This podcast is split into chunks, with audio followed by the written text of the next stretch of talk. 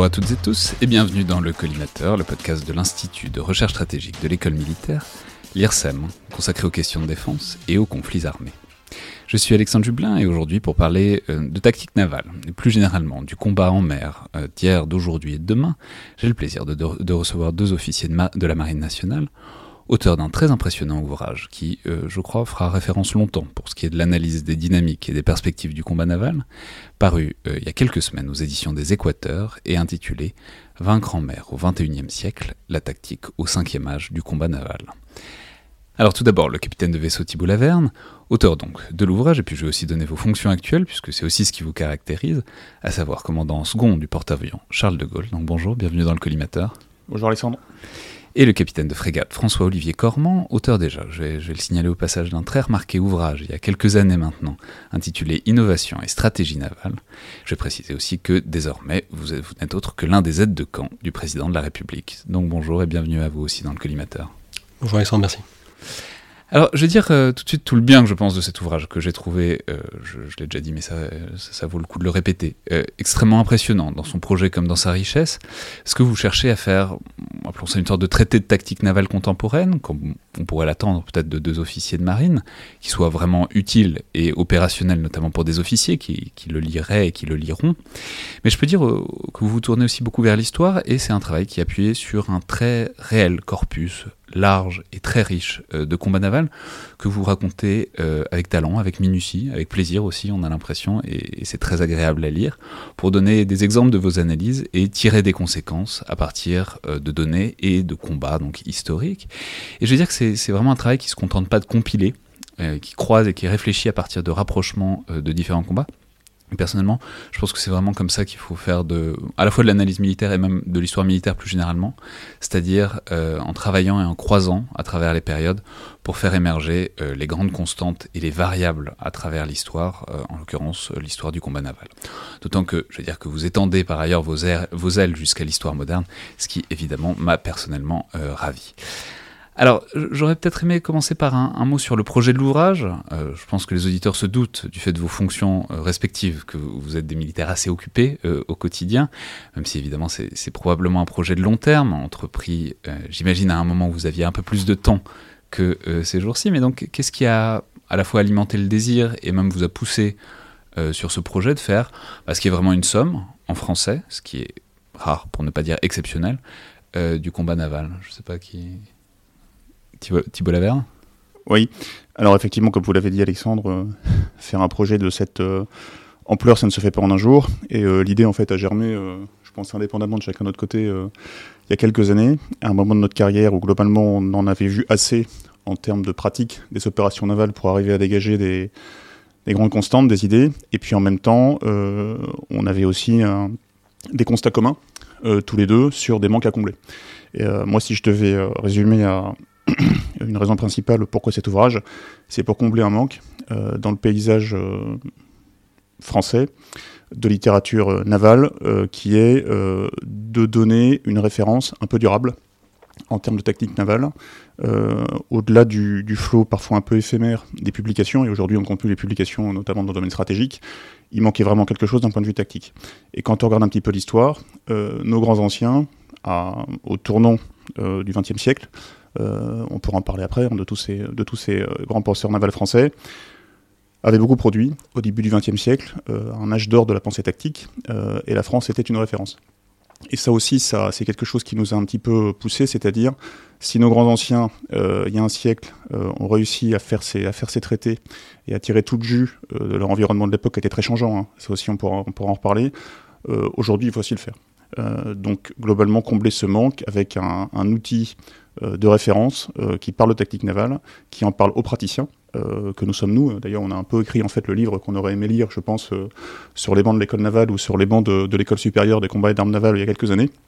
et puis en même temps, voilà, une, sédimentation de pas mal de choses qui fait qu'on avait besoin de, restituer tout ça dans une, dans une œuvre cohérente. Ce que j'allais dire, c'est enfin, quelle est la part de la tactique et surtout sur quoi est-ce qu'elle se fait? Enfin, quand vous vous avez appris quoi pendant votre formation, enfin, vous avez senti euh, cette espèce de manuel de vademecum que vous avez produit, vous, vous, en avez senti le manque à l'époque? François-Olivier comment? Je pense qu'on avec Thibault, on a tous les deux été euh, jeunes officiers dans la pénombre des centrales d'opération des, frégates, euh, à, se, poser les questions et puis à se passionner euh, en lisant et en achetant des, livres des livres d'histoire navale qui sont souvent un peu anciens et qui ne sont pas les livres les plus empruntés des, bibliothèques. Et, aussi en, constatant que de l'autre côté de l'Atlantique ou de l'autre côté de la Manche, il y avait une littérature pléthorique et des livres qui étaient réédités année après année euh, sur ce sujet-là. Et, voilà, comme le disait Thibault, ça a vraiment été ça, ça a été de dire, mais en fait, nous n'avons pas eu, en tant que jeune officier, un livre auquel on avait, euh, dans lequel on avait envie de se plonger, et puis qui nous, euh, qui nous, qui nous inspirait, qui nous donnait envie, qui nous donnait envie de réfléchir au sujet de notre métier. Ça a été un petit peu ça l'ambition au, départ. J'allais dire, ça m'a fait penser, euh, enfin, je pense que ça le deviendra, mais il y a une référence comme ça pour euh, la tactique terrestre, qui est le livre, enfin, le traité du général Yakovlev, que les auditeurs euh, connaissent bien, qui est tactique théorique, qui en est à sa xème réédition. C'était voilà, un peu l'idée aussi de faire une sorte d'équivalent de, tactique théorique sur, sur les flots. Oui, exactement. C'était d'avoir quelque chose qui soit un peu autoporteur, euh, qui soit pas un ouvrage éphémère, qui se contente de décrire la, les tendances du moment, mais qui reviennent aux bases. Euh, Alors ça, je peux dire, parce que par ailleurs, c'est un très bon précis de culture générale navale aussi. Et, et ça, ça n'est pas rien, parce que vous racontez beaucoup de combats, des combats qui sont importants, des opérations qui sont importantes, et même dans la formation, on, en reparlera, mais c'est, enfin, pas souvent. disons, la culture navale est souvent un peu, la culture générale navale est souvent un peu en retard par rapport à la culture générale terrestre, notamment dans l'histoire du XXe siècle. Et du coup, c'est, un ouvrage qui permet tout à fait, tout à fait de compenser ce manque parce que quand on en sort, je dirais, je sais pas si on en sait l'essentiel de l'histoire navale du XXe siècle, mais en tout cas, on a des, vraiment des très bonnes bases. Oui, très clairement. Euh, d'ailleurs, ce qu'on précise dans l'introduction, c'est que l'effort de culture générale pour l'officier de marine, il est salutaire. Euh, aujourd'hui, euh, l'officier de marine, euh, plus que jamais, dans le contexte de changement est des procédés très rapides qu'on a aujourd'hui et qu'on avait déjà il y a un siècle, il est happé par les procédés. la marine nationale, enfin les, marines en général sont des armées très techniques.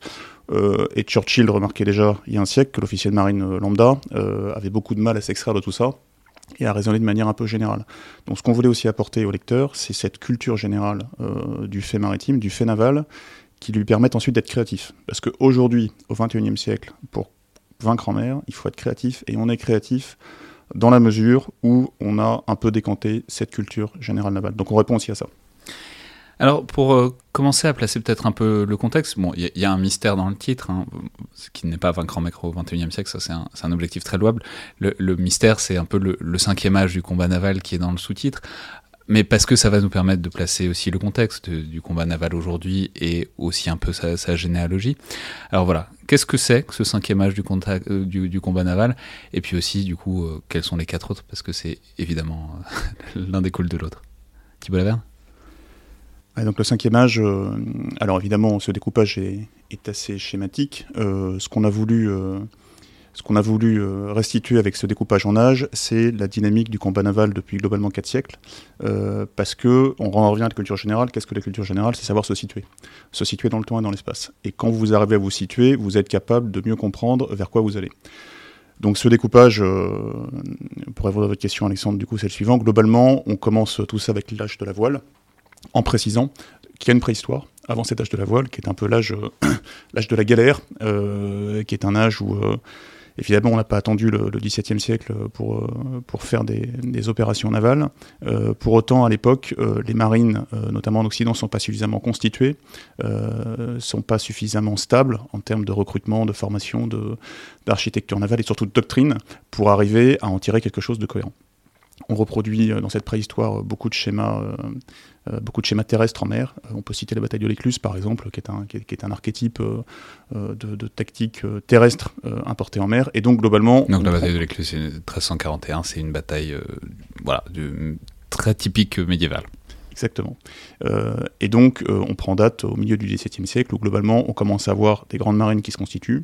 Euh, en France, c'est l'impulsion de, Richelieu, avec tout un corpus qui commence à se mettre en place, notamment un corpus doctrinal, à cette époque-là très, très géométrique. Donc, l'âge de la voile, globalement, il commence au milieu du XVIIe, ou disons début du XVIIe plutôt, et il va nous emmener jusqu'au début de l'âge du canon, qui va commencer à la milieu du XIXe siècle. Cet âge de la voile, globalement, il est caractérisé par Plusieurs choses, par la centralité du vaisseau de ligne, qui emporte notamment des canons et qui va porter le feu. à cet âge-là, on concentre le feu à la fois horizontalement avec des bateaux qui sont manœuvrés en ligne, hein, on pourrait y revenir, la, ligne de bataille c'est l'alpha et l'oméga du, combat naval, et on concentre le feu verticalement en empilant les canons sur des vaisseaux. C'est un âge où globalement le combat est très géométrique, euh, ce qui fait le facteur de la victoire, c'est la capacité à manœuvrer des flottes, parfois énormes. On distingue euh, difficilement le, début et la fin de la ligne formée par les, voiliers. Et c'est la capacité à utiliser le vent pour manœuvrer intelligemment et contraindre l'ennemi euh, dans sa manœuvre, et également par le, feu. C'est un âge où on perd peu de bateaux. les bateaux sont rarement coulés. Les bateaux sont souvent désemparés. On s'en empare euh, on les réutilise dans la flotte ennemie. Par contre, c'est un âge où on perd beaucoup de marins. Euh, donc, euh, à cette époque-là, les, les, marins tombent parfois comme des mouches dans des affrontements qui durent très peu de temps. Au XIXe siècle, on a une bascule vers le deuxième âge du combat naval, qui est l'âge du canon. Euh, alors on a décidé de parler du canon parce que c'est un peu l'emblème euh, de cet âge-là, comme la voile est l'emblème de l'âge d'avant. Évidemment, cet âge-là... Ce n'est pas qu'il n'y ait pas de canon avant, évidemment qu'il y a beaucoup de canons dans la guerre de ligne, c'est même l'élément essentiel. C'est simplement que là, c'est, disons, c'est l'instrument plus pivotal qui détermine aussi beaucoup de la géométrie et des portées, en fait, euh, des distances du, combat du, du 19e siècle et du début du 20e siècle. Exactement. En fait, le, nom qu'on donne à un âge, c'est le nom du procédé ou de l'outil qui fait que le combat est déterminé par son emploi. Donc la voile avant, ensuite le canon. Le canon, globalement, tout se joue dans la deuxième partie du XIXe siècle avec une, trilogie euh, qui, va nous faire entrer dans un âge d'innovation très dynamique à l'époque. Première élément de la trilogie, la vapeur, euh, qui va remplacer la voile. Euh, deuxième élément de la trilogie, ça va être le blindage. On va quitter les coques en bois pour arriver vers les coques en fer. Et troisième élément de la trilogie, c'est le canon qui va ne faire que se perfectionner pendant ces années-là. L'âge d'or du canon, globalement, ça se passe entre 1890 et le premier conflit mondial. Euh, et c'est un âge d'innovation très très dense, euh, avec énormément de pensée énormément de réflexion tactique. cet âge du canon, le fleuron, c'est le cuirassé. On pourra y revenir, qui est la pièce maîtresse, euh, donc le, battleship, euh, le bâtiment de ligne donc, qui succède au, vaisseau de ligne de l'âge de, la voile. Euh, Pour ça, on peut dire qu'il y a des grands noms. Alors, il y, a le, Dreadnought, qui est un navire. Enfin, il y a eu plein de Dreadnoughts, mais, mais en, l'occurrence, qui est le cuirassé anglais paroxystique. Il y a le Bismarck en Allemagne. Enfin bon, c'est des grands navires dont on a souvent un peu gardé les noms parce que ils avaient cette réputation. Mais enfin, à chaque période, il y a des navires comme ça, une réputation d'invulnérabilité tellement ils étaient densément armés et fortement cuirassés, quoi. Oui, c'est ça. En fait, dans ces bateaux-là, on arrive à conjuguer bah, les, trois innovations dont j'ai parlé. Donc, c'est à, la fois la vapeur qui va être remplacée, euh, enfin, qui va évoluer hein, avec euh, la roue à eau, puis ensuite euh, l'hélice, et puis on peut passer du charbon au mazout. Donc, tout ça, ça va se concentrer dans la vitesse. Le deuxième élément, c'est le blindage, donc avec une capacité à encaisser des coups phénoménal sur ces bateaux-là. Euh, on, pourrait parler de la fin du Bismarck, mais euh, qui, reçoit une punition colossale euh, avant de couler. Et puis enfin, il y a le canon. vous avez parlé du Dreadnought. En fait, le Dreadnought apporte en 1906, quand il apparaît, cette évolution, un peu de rupture, qui fait que qu'on arrive à emporter la décision avec un bateau qui déclasse brutalement tous les autres. Et donc ça, c'est assez symbolique de cette course à l'animation de l'époque. Il y a une bascule. Et là, simplement, on peut dire, c'est des, des, combats qui se font à portée euh, de vue, mais plus tellement. Quoi. On commence à arriver vers des portées très importantes, de plusieurs kilomètres. Euh, mais pour donner un indice de ce que c'est que ces progrès du canon, maintenant on arrive à taper assez solidement des navires qui sont à plusieurs kilomètres. Oui, c'est ça. C'est-à-dire que l'âge de la voile, ce qu'on appelait le ruban de la mort, globalement, c'était 600 mètres. On tirait à 600 mètres entre deux lignes. L'âge du canon, euh, quand on arrive au premier conflit mondial, le ruban de la mort, il est plutôt à 10, 20, parfois 30 km. Et donc, ça nous fait la transition, Alexandre, avec l'âge de l'avion, puisque euh, de ce besoin de tirer loin euh, émerge un besoin de reconnaissance lointaine au début du XXe siècle, qui est honoré à la fois par des bateaux, ce qu'on appelle des éclaireurs, donc des avisos ou des croiseurs qui vont éclairer les cuirassés, et puis évidemment l'avion qui apparaît à ce moment-là, donc l'avion basé à terre, puis l'avion basé en mer, qui sert dans un premier temps d'auxiliaire pour pouvoir éclairer au loin et arriver à repérer l'ennemi suffisamment tôt pour prendre sa formation euh, de combat et ensuite euh, l'engager au canon. Et donc l'avion au départ apparaît euh, comme un auxiliaire et assez rapidement, donc au début du XXe siècle et notamment dans l'entre-deux-guerres, l'avion va prendre un rôle de plus en plus offensif. Et là, nos anciens étaient confrontés à un dilemme à ce moment-là.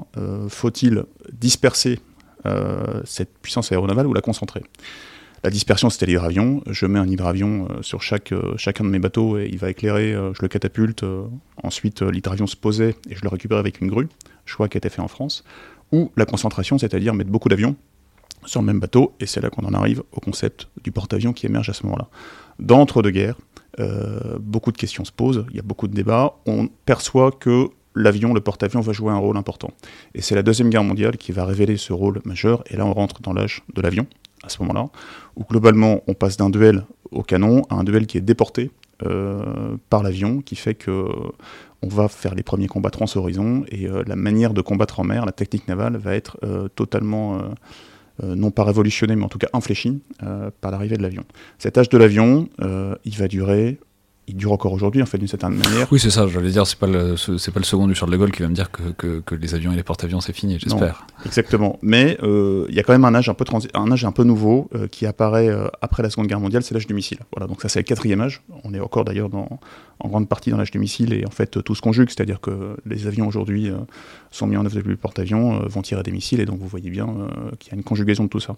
Sauf que à partir de, des années 60, euh, là où l'avion était central dans la manière de combattre, d'aller chercher autre, le missile reprend cette centralité.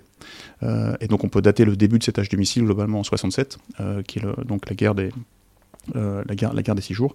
Et donc là, les premiers échanges de missiles entre des bâtiments de combat en mer. et là, on découvre l'importance qu'a le missile pour emporter la décision. Et on pourra en parler après, mais l'arrivée du missile va faire qu'on va manœuvrer radicalement différemment à partir de ce moment-là, euh, avec des dispositifs beaucoup moins géométriques, beaucoup plus éclatés, beaucoup plus dispersés, beaucoup plus souples. On pourra également y revenir. Cet âge du missile, on y est encore d'une certaine manière, mais, euh, mais on en vient donc à notre cinquième âge, euh, qui est le sous-titre de notre ouvrage. Ce cinquième âge, on a choisi de l'appeler l'âge de la robotique. Alors là, c'est arbitraire. on fait un peu un pari sur l'avenir parce qu'il fallait bien trouver un nom pour incarner cet âge. Donc on a parlé du missile.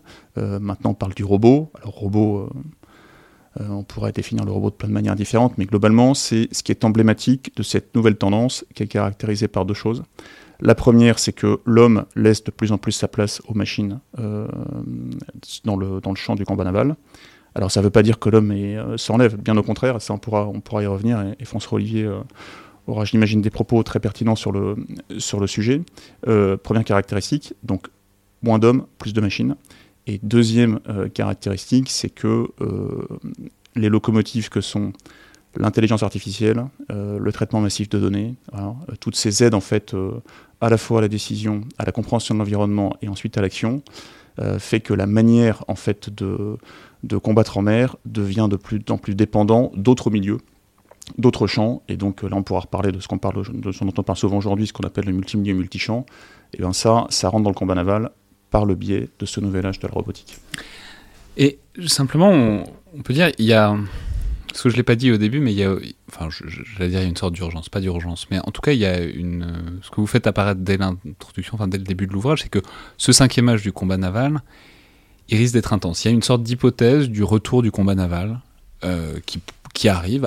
C'est-à-dire, on pourrait dire que depuis la Seconde Guerre mondiale, il y a des exemples, hein. il y a des exceptions, il y a la guerre des Malouines, il y a euh, les guerres euh, israélo-arabes, etc. Il y a des opérations navales à, ces moments-là. Il y en a quand même assez peu à l'échelle de la seconde moitié du XXe siècle.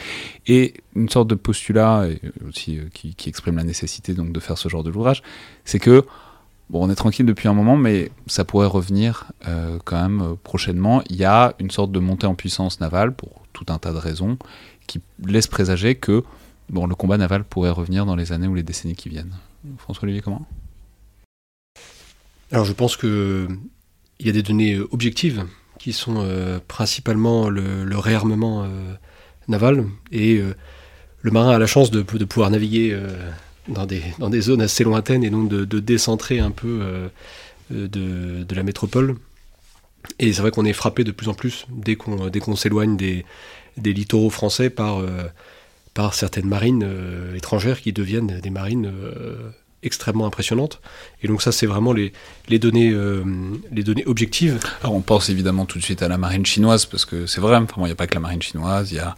Ce qui est surprenant, c'est qu'il n'y a pas que des, il n'y a pas un monopole régional de, de cette expansion. C'est-à-dire qu'on trouve des marines en Méditerranée qui ont des expansions qui sont assez, assez incroyables.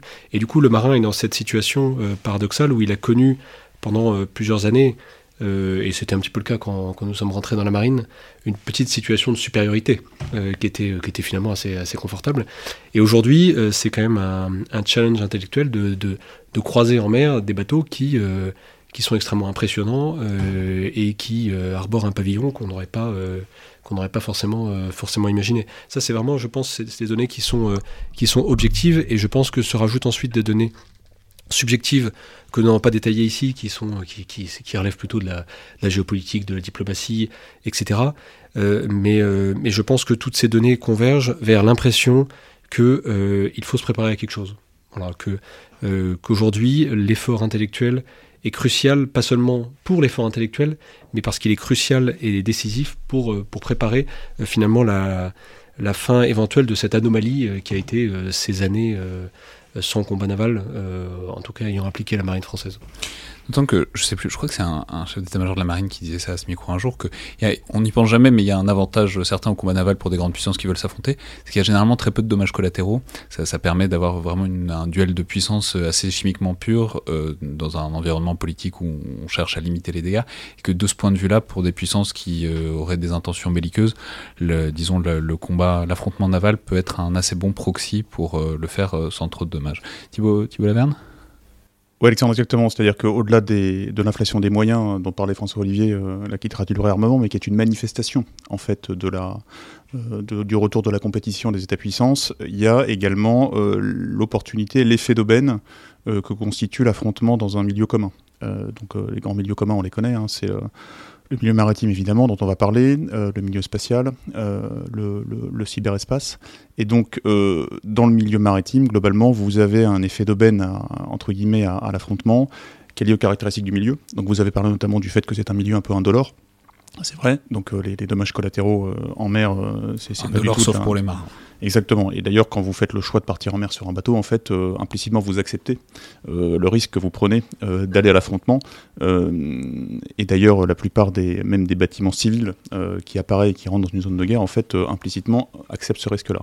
Néanmoins, on y reviendra après, le milieu maritime reste immense et dans le milieu maritime, pas d'hôpitaux, pas de crèches, pas de routes, voilà. Donc, donc il y a un côté indolore qui fait que tenter l'affrontement est beaucoup moins risqué. Euh, en termes de, retombées, d'effets dominos euh, en mer que ça ne pourrait l'être à terre. Premier point. Deuxième point, c'est un milieu qui est assez peu régulé en réalité. Euh, donc certes, il existe un droit, un droit, un droit de la mer, un droit maritime, mais qui peut largement être enfreint. Et ça aussi, on, pourra, on pourra revenir sur ce, sur ce sujet-là.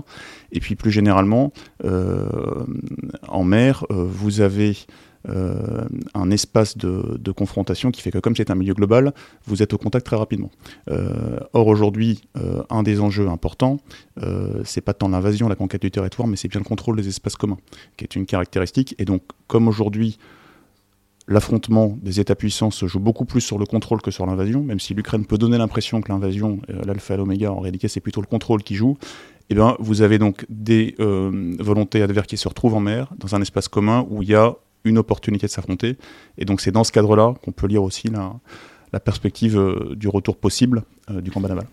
On en reparlera évidemment, euh, parce que c'est tout à fait central. Alors, pour entrer dans le, dans le dur en quelque sorte de, l'émission, je ne sais pas si je l'ai dit, mais Bon, c'est une somme, et, ça a vraiment pas de sens d'essayer de, faire une émission sur la totalité de l'ouvrage.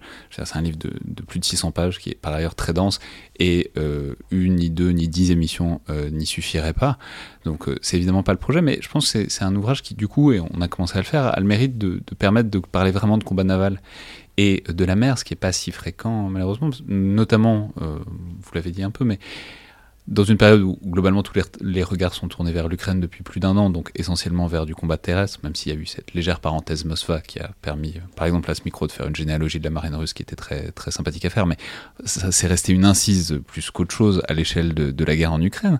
Mais plus généralement, je peux dire, enfin, je pense que c'est souvent un imaginaire un peu flou le combat en mer, parce que c'est loin, euh, c'est un milieu mystérieux, voilà, c'est la mer. Euh, loin du regard aussi, parce que à l'ère du missile et plus encore, c'est pas exactement des corps à corps, donc c'est souvent difficile de résumer, de rassembler l'action dans un seul plan.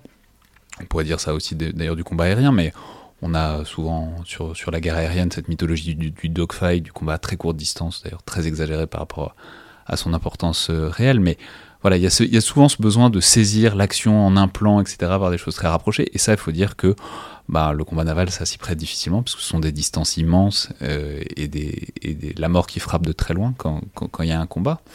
Donc voilà, justement, j'aurais aimé euh, en parler un peu, et en premier lieu parler de, cet espace dont j'ai dit qu'il était un peu mystérieux, pour reprendre la base, et surtout pour parler un peu des, spécificités qu'on y trouve pour faire la guerre. Alors vous en trouvez...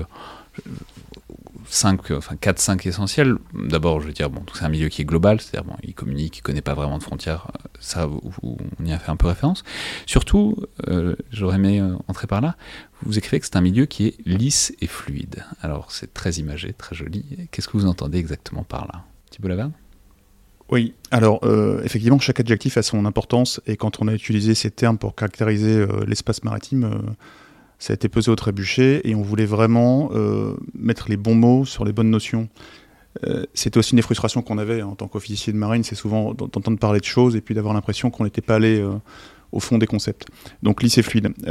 un milieu lisse, c'est un milieu dans lequel les mobiles peuvent se déplacer sans entrave, globalement. Alors évidemment, il y a des, il y a de la viscosité qui apparaît en mer, euh, d'autant plus que vous vous rapprochez des côtes, mais globalement l'espace maritime, qui occupe 70% de la surface du globe, est essentiellement lisse, euh, c'est-à-dire que pas de coupure humide, pas de col, pas de montagne, euh, les ondes se déplacent au-delà de la surface de manière non entravée, et donc ça, ça a des conséquences sur lesquelles on pourra revenir, notamment en termes de, capacité à se concentrer assez rapidement.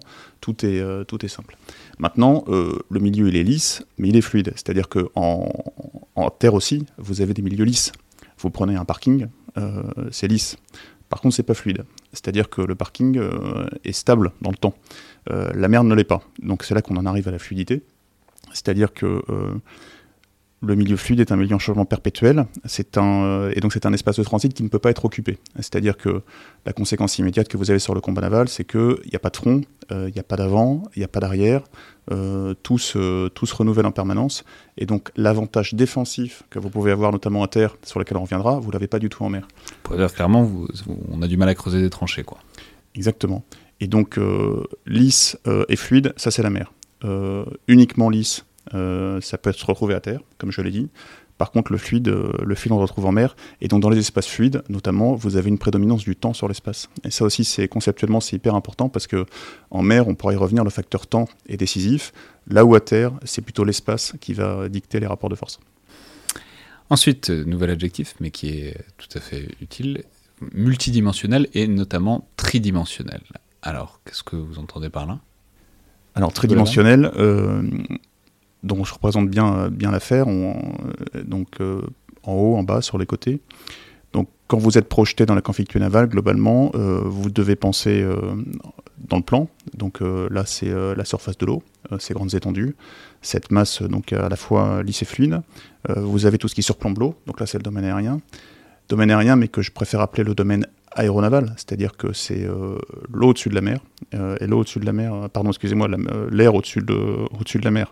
et non pas avec les, les, milieux fluides, on exactement. parfois. Et non pas l'air au-dessus de la terre, donc on pourrait revenir, mais là aussi c'est, quelque chose qui est, assez, qui est assez déterminant. Et puis vous avez également sous l'eau. sous l'eau, avec qui est, un, qui est en soi aussi un domaine en, en trois dimensions. Et donc ce domaine la conséquence du caractère tridimensionnel de, de l'espace de conflictualité navale, c'est notamment deux choses. La première chose, c'est que vous avez des échelles de temps et d'espace qui sont très différentes. Euh, on peut citer un exemple euh, dans la lutte anti-sous-marine. Euh, quand vous avez une chasse au sous-marin, sous l'eau, tout va être déterminé par des vitesses de l'ordre de la dizaine de nœuds, avec un son qui se déplace à plusieurs milliers de mètres, enfin de l'ordre du millier de mètre par seconde. En même temps, vous avez au-dessus euh, un hélicoptère qui va chasser le sous-marin, qui lui euh, va se mettre par exemple en stationnaire, donc à une vitesse euh, quasiment nulle, et qui va dérouler un sonar qui va changer de milieu et se mettre donc dans ce milieu sous-marin où les échelles de temps et d'espace sont différentes. Et en même temps, vous pourrez avoir donc un avion de patrouille maritime qui lui aussi va chercher ce sous-marin-là en évoluant à 250-300 nœuds, en volant au ras des flots et en utilisant les ondes radar qui vont se déplacer à une vitesse très différente de, des ondes acoustiques sous l'eau. Donc mélange d'échelle de temps euh, et, de mélange d'échelle de vitesse. On comprend tout le principe qu'il y a, par exemple, à synchroniser une flotte quand il faut à la fois gérer des avions qui sont à des milliers, euh, des milliers de kilomètres heure, des sous-marins qui sont à quelques nœuds et des navires qui sont à quelques dizaines de nœuds. Voilà, il y a il y a, euh, disons, des, échelles et des rythmes différents qu'il faut réussir à synchroniser en temps réel. Quoi. Et il y a surtout un enjeu technologique, on pourrait y revenir, qui est, qui est, qui est, majeur.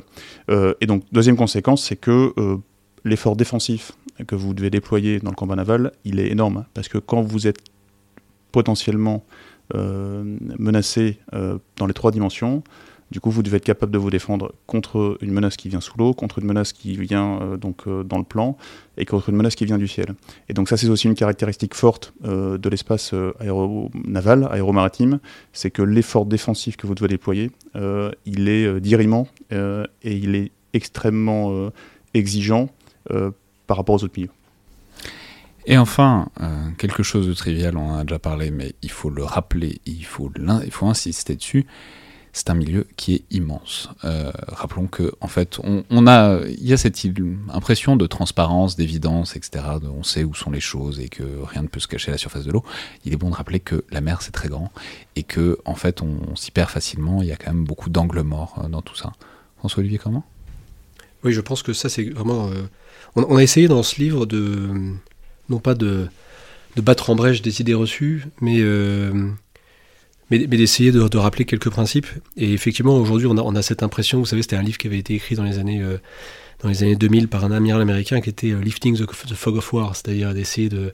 Voilà, il n'y aura plus jamais, on saura tout, on saura tout, il y aura des drones, des satellites, on saura tout. Et en fait, aujourd'hui, on se rend compte que c'est pas aussi simple que ça.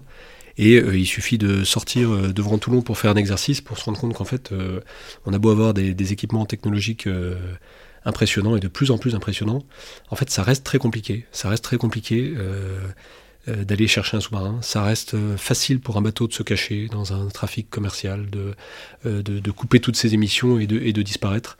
Et, et, je pense que, que c'est quelque chose qu'on a tendance un petit peu, un petit peu à oublier. Oui, et d'ailleurs. Pardon, allez-y. Oui, et euh, je peux rebondir là-dessus. Euh, on sort avec le porte-avions euh, d'un exercice qui s'appelle Orion, dont, vous, dont, les autres leaders ont sans doute entendu parler, qui est, un grand exercice interarmé. Pour la partie navale, ça s'est passé en Méditerranée, avec un affrontement très symétrique entre, entre deux flottes de premier rang.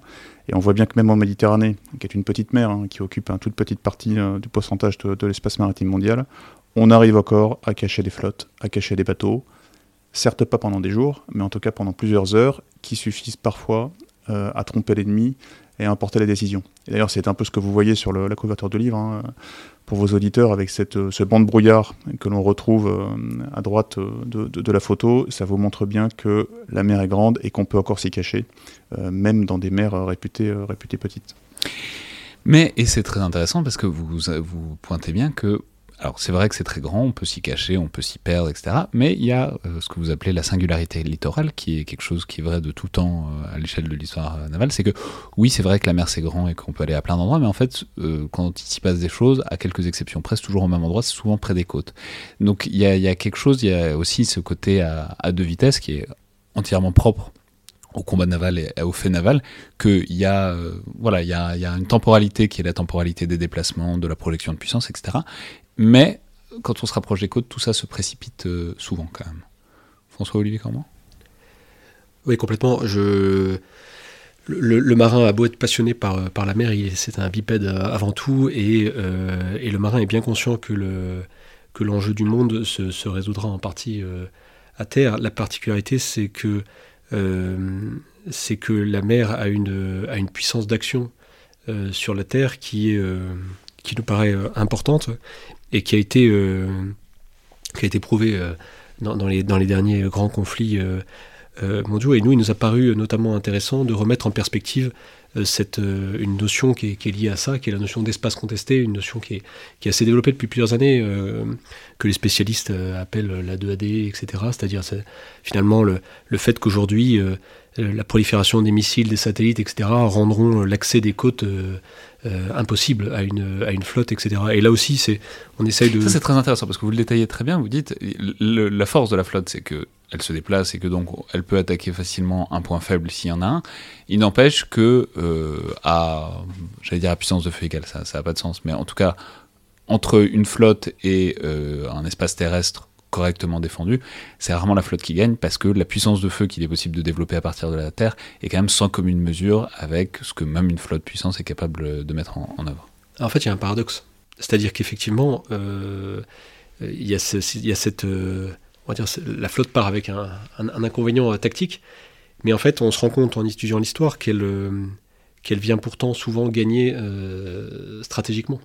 Et que euh, si on prend l'exemple de, la, guerre de Corée, si on prend, euh, euh, voilà, on a tous ces exemples ou l'exemple de la Seconde Guerre mondiale ou de la, bataille du Pacifique au sein de cette Seconde Guerre mondiale, on voit bien que la flotte, malgré cette, arrive finalement à tourner cet inconvénient, cette, faiblesse inhérente à la partie navale vis-à-vis de la Terre, arrive à la tourner en avantage stratégique et, c'est ça qui est finalement assez stimulant pour le marin, c'est qu'il sait qu'il va arriver dans un domaine où finalement il est euh, naturellement moins à l'aise, et pourtant c'est euh, probablement euh, là qu'il va pouvoir faire des agir sur le cours des choses de manière décisive. Alors au niveau stratégique, incontestablement, maintenant si je reviens au niveau tactique, très clairement, quand on se rapproche de la masse terrestre, les équilibres évoluent. Alors, comme on le dit dans le livre, ils sont pas radicalement changés, c'est-à-dire que toutes les caractéristiques du milieu naval qui emportent des conséquences tactiques restent valables, mais euh, vous avez des choses qui changent. Bon, la première chose, évidemment, c'est que vous êtes euh, emporté euh, de, la masse terrestre, de tout, ce qui est basé à terre. et donc, c'est ce que Nelson appelait l'effort, hein, en disant que a ship is a fool to fight a fort, c'est-à-dire que voilà, depuis le départ, aller combattre une muraille bardée de canons avec un bateau, vous, vous partez en situation d'infériorité parce que l'avantage défensif clausewitzien qu'a cette forteresse, bah, en fait, là pour le coup, il joue à plein. Clausewitz, tiens, j'aime bien expliciter les références à Clausewitz. Clausewitz dit, enfin, théorise de manière très nette l'avantage de la défensive dans le combat à terre. On, on y reviendra, mais ça s'applique peu en mer, c'est pour ça que c'est intéressant. Donc, euh, donc vous avez déjà cette, euh, cette influence de, de, la Terre sur vous, et plus vous vous rapprochez des côtes, euh, plus c'est vrai. Ensuite, la géographie va vous contraindre, c'est-à-dire que vous allez avoir des axes d'approche qui sont beaucoup plus limités. Or, quand vous êtes en pleine mer, un des grands avantages, c'est que vos, vos lignes d'opération, euh, vous pouvez les varianter euh, quasiment de manière, euh, de manière illimitée. Et puis, une autre difficulté, c'est que quand vous approchez de, la Terre, il y a de la vie dans tous les domaines, il y a plus de monde en mer, il y a plus de viscosité, il va y avoir plus de trafic, vous allez tomber sur des éoliennes, vous allez tomber sur sur des, dispositifs euh, de, pêche, vous allez tomber sur des, contraintes de navigation euh, liées à la sécurité euh, maritime, et puis vous allez tomber dans le fouillis, ce fameux fouillis. Donc le fouillis, globalement, c'est cette espèce de bruit de fond terrestre qui est valable partout, qui est valable en l'air, qui est valable sur l'eau, qui est valable sous la mer, qui fait que là où les choses étaient beaucoup plus signantes en haute mer, vous allez devoir composer avec ce fouillis, notamment ce fouillis dans le domaine électromagnétique, où euh, les indiscrétions de l'ennemi, bah, vous allez beaucoup moins les voir. Et donc, parce qu'elles vont être prises euh, dans le bruit de fond. Quoi. Voilà, prises dans le bruit de fond. Euh, on peut citer par exemple les indiscrétions radio de, votre adversaire. Bah, forcément, quand vous approchez des côtes, d'une côte très fréquentée, elles vont pouvoir se noyer dans ce, dans ce bruit de fond. Et plus généralement, tous les mobiles qui vont évoluer, dès l'instant où ils évoluent au-dessus de la masse terrestre, alors bah, vous avez un espèce de bah, ce qu'on appelle le fouillis tout simplement, qui fait que, vos senseurs vont être un peu moins, performants. Pareil sous l'eau, euh, un sous-marin qui arrive dans une, ambiance euh, beaucoup plus, euh, beaucoup plus bruitée, liée justement à la proximité des côtes et au trafic maritime, fait que bah, ça va être plus simple pour lui pour se cacher, et en même temps ça va être plus compliqué pour lui de, détecter. Donc tout ça pour dire que on explique dans notre livre que les caractéristiques du milieu naval quand on s'approche des côtes, elles sont un petit peu infléchies. Maintenant, la question c'est, mais quelle est cette distance? À partir de quelle ça s'infléchit? Ben, En fait, il n'y a, pas vraiment de référence. C'est-à-dire ce qu'on appelle la frange littorale, on la caractérise conceptuellement comme cette distance à la côte à partir de laquelle vous pouvez produire des effets décisifs de la terre vers la mer, et réciproquement, cette distance à partir de laquelle la flotte peut commencer à produire des effets directement sur, le, sur les objectifs littoraux. Selon les penseurs, euh, ça peut être, ou selon les, selon les époques, cette euh, bande, elle peut aller de, quelques kilomètres euh, à quelques dizaines, voire centaines de kilomètres, à tel point qu'aujourd'hui, certains analystes considèrent que la mer Baltique, par exemple, ou la mer Méditerranée, sont quasiment des franges littorales à part entière. Oui, oui, parce qu'on mesure bien que par ailleurs c'est différent à, l'âge du porte-avions où on peut, on peut catapulter des rafales pour aller frapper la Terre assez aisément, et à l'âge du dreadnought où il fallait quand même être à portée de canon.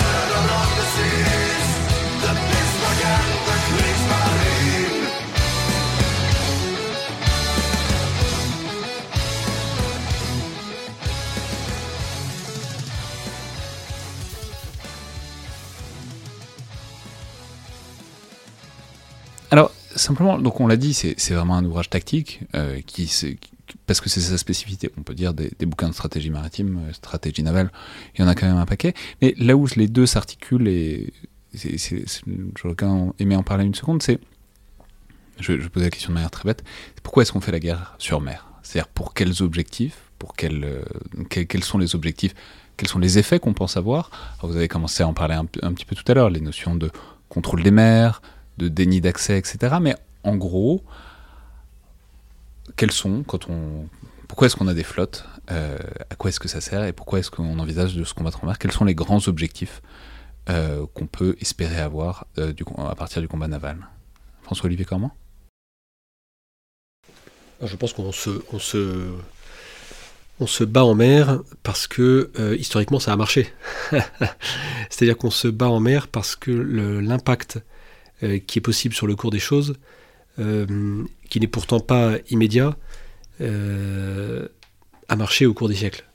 Je pense que sans revenir à, à, à Spackman, etc., voilà, la, la, thalassocratie a, une, a réussi dans l'histoire euh, bah, est un modèle qui a particulièrement réussi dans l'histoire.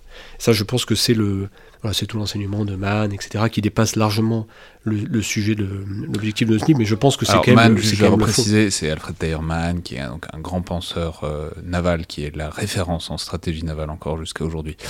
Euh, très mauvais marin, très bon théoricien, euh, je, peux, dire, je peux préciser, parce que ça m'amuse toujours de le préciser, que c'est donc c'est un officier de marine américaine de, l'époque de la guerre de sécession qui a fait toujours tout ce qu'il pouvait pour ne jamais aller en mer. Qui d'ailleurs, je mets au défi qui que ce soit de voir des références à la navigation dans l'œuvre de Mann, parce que c'était vraiment un, marin à terre, mais qui, fait quand même euh, référent jusqu'à aujourd'hui. Il y a d'autres penseurs à peu près contemporains, mais sur l'idée que voilà, il y a la possibilité de contrôler les océans et que euh, la puissance, elle se, elle se voit notamment en mer par la capacité à contrôler les espaces maritimes, et que donc il faut penser en termes de stratégie globale de ce point de vue-là. Exactement. Et, la notion de, contrôle des espaces maritimes est une notion qui a traversé l'histoire avec des enjeux qui ont, qui ont, qui ont évolué, euh, qu'on peut par exemple aujourd'hui voir de manière complètement différente, parce qu'aujourd'hui quand vous contrôlez l'espace maritime, vous contrôlez euh, des câbles sous-marins, vous contrôlez des infrastructures euh, portuaires, vous contrôlez des, des ressources, etc. Et, du coup, cette, cette bataille a traversé l'histoire avec, avec la conclusion que, que, c'était que, le, la maîtrise des mers était un atout décisif. Et nous, on a essayé de... Mais, mais alors justement, venons-y Est-ce que c'est possible aujourd'hui? Parce que euh, la Man était écrivait à une époque où c'était globalement la Grande-Bretagne qui maîtrisait les mers depuis un certain temps, puis ce seront les États-Unis. Aujourd'hui, euh, dans un monde où les États-Unis sont évidemment la, la, première marine du monde encore, mais la Chine progresse vite, où il y a d'autres marines puissantes, est-ce que ça a du sens de penser contrôler les mers, de développer un outil naval dans l'objectif de contrôler les espaces maritimes? Thibault Laverne? Alors oui, c'est un, un, sens euh, totalement renouvelé, d'autant plus que, comme je le disais euh, en répondant à une question précédente, euh, l'enjeu est aujourd'hui clairement au contrôle dans les espaces communs, beaucoup plus qu'à l'invasion avec la conquête territoriale. Avant de développer ma réponse, je reviendrai peut-être un peu sur le découpage intellectuel, parce que c'est bien d'avoir quelques repères, je pense, pour les auditeurs, sur pourquoi se bateau en mer. Dans le livre, on, on, le résume notamment au chapitre 2. Très simplement, il y, y, a deux choses. Il y a le combat en mer pour maîtriser euh, l'espace maritime, c'est-à-dire arriver à y manœuvrer librement euh, et empêcher l'ennemi de le faire, euh, mais ce qui peut être très coûteux, déjà en termes de en termes d'efforts matériels et, et, opérationnels. Et puis après, il y a un deuxième grand pan qui est ce qu'on appelle l'exploitation, c'est-à-dire qu'une fois que vous avez fait votre trou, que vous maîtrisez votre environnement, là, vous allez pouvoir rentabiliser l'investissement. Dans ces deux grands pans, vous avez un premier pan donc qui est ce pan de maîtrise de l'espace aéromaritime qu'on appelle traditionnellement la guerre d'escadre. Donc là, globalement, euh, c'est ce que théorise Mann hein, et qu'il met au, au frontispice de l'action navale, c'est euh, balayer de la surface de la mer l'escadre ennemie, parce qu'une fois que c'est fait, ensuite vous avez les mains libres pour faire autre chose. Dans cette maîtrise, globalement, on a trois sous-familles que je balaye très rapidement. Une première famille qui est la conquête, donc là c'est la pointe de diamant, c'est euh, je vais chasser l'autre de la mer. C'est ce qu'on s'est entraîné à faire par exemple pendant l'exercice Orion euh, récemment avec, euh, avec donc, le groupe aéronaval et d'autres bateaux. Vous avez une autre classe qui est la classe du maintien, c'est-à-dire que globalement vous avez réussi à prendre pied, maintenant il faut maintenir. Une des déclinaisons, ça va être le blocus, tel qu'on a pu le faire par exemple en 99 pendant l'opération Trident euh, où on a fait un blocus nous la marine nationale contre les, euh, bâtiments euh, donc les bâtiments serbes qui étaient qui étaient basés donc au niveau des Bouches de Kotor et puis après vous avez donc la dispute c'est-à-dire l'attaque. Là vous êtes en infériorité vous voulez faire votre trou et aller chercher la place qui vous revient en mer euh, ou alors gêner l'autre. Et donc ça c'est typiquement ce que font les super étendards euh, argentins euh, contre, le, contre le Sheffield en 82. épisode qu'on, pendant la guerre des Malouines. Voilà, qu'on développe au chapitre 1 de notre, notre, notre ouvrage. Ensuite, vous avez l'exploitation. Et c'est de ce que disait François Olivier. Là, c'est vraiment je récupère mon investissement, ce que j'ai semé. L'exploitation, elle peut se faire en mer ou vers un autre milieu. Historiquement, elle se fait traditionnellement vers un autre milieu, qui est essentiellement la Terre. Une fois que vous êtes le maître de la mer, vous pouvez faire beaucoup de choses. Vous pouvez projeter des forces vers la Terre. Donc là, c'est un débarquement, euh, débarquement amphibie. François Olivier disait même que stratégiquement, ça pouvait renverser les choses. Et c'est là qu'on voit que le pouvoir de la mer, le sea power, peut influencer la masse terrestre, justement euh, parce qu'on va exploiter cette liberté qu'on a en mer. Vous n'avez pas besoin d'aller chercher très loin. Il suffit de penser au débarquement de Normandie, ça marche très bien. Exactement. Euh, on peut aussi l'utiliser, non pas pour projeter des forces, mais pour projeter de la puissance, tout simplement. Donc ça, c'est ce que fait traditionnellement, ce que font traditionnellement les porte-avions occidentaux euh, depuis la fin de la guerre froide. Vous pouvez... ça, pour, pour, ça, il n'y a, a, pas besoin d'aller chercher très loin, on peut penser à la guerre du Golfe. Exactement, par exemple, euh, ou à l'opération Chamal, euh, à laquelle participe euh, la France depuis maintenant 2014. Euh, on peut aussi exploiter vers la Terre en cherchant à approcher de la logistique, hein, tout simplement. donc là, par exemple, c'est ce que font les, euh, les Américains euh, et les Japonais à Guadalcanal entre 42 et 43. Une fois qu'on est maître de la mer, ensuite on va ravitailler euh, toutes, nos, toutes nos têtes de pont, toutes nos têtes de pont à terre.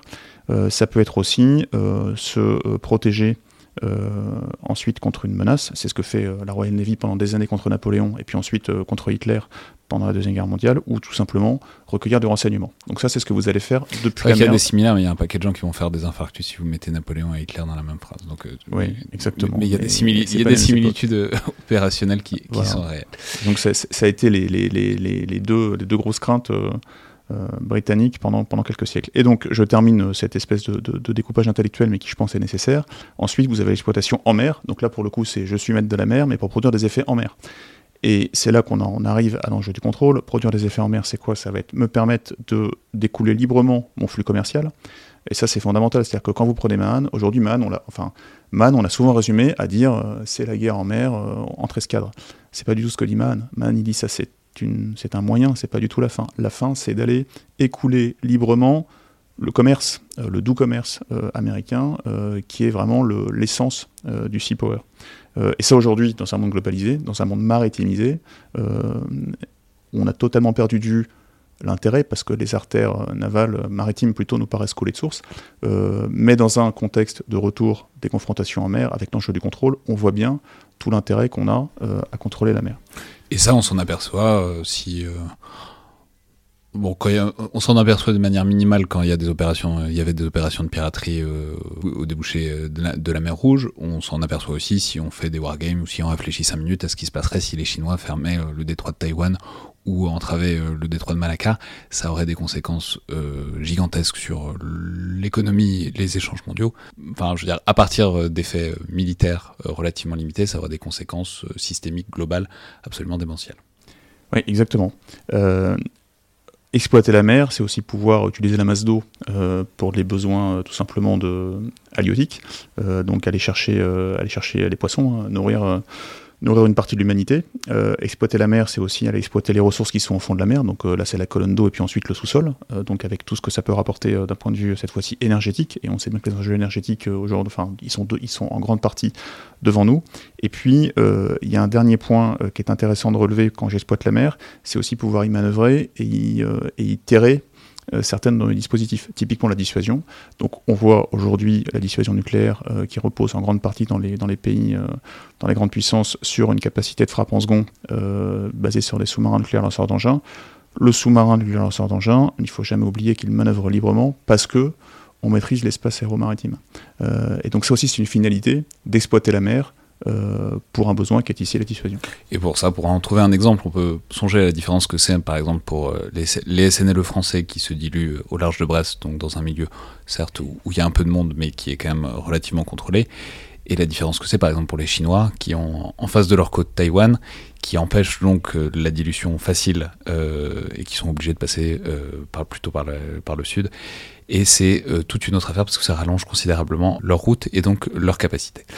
Alors maintenant, euh, une fois qu'on a fait en quelque sorte ce, panorama, j'aurais aimé parler peut-être un peu plus des acteurs du combat naval, euh, c'est-à-dire de ce que c'est, avec quoi on fait la guerre sur mer, avec qui on fait la guerre sur mer aujourd'hui.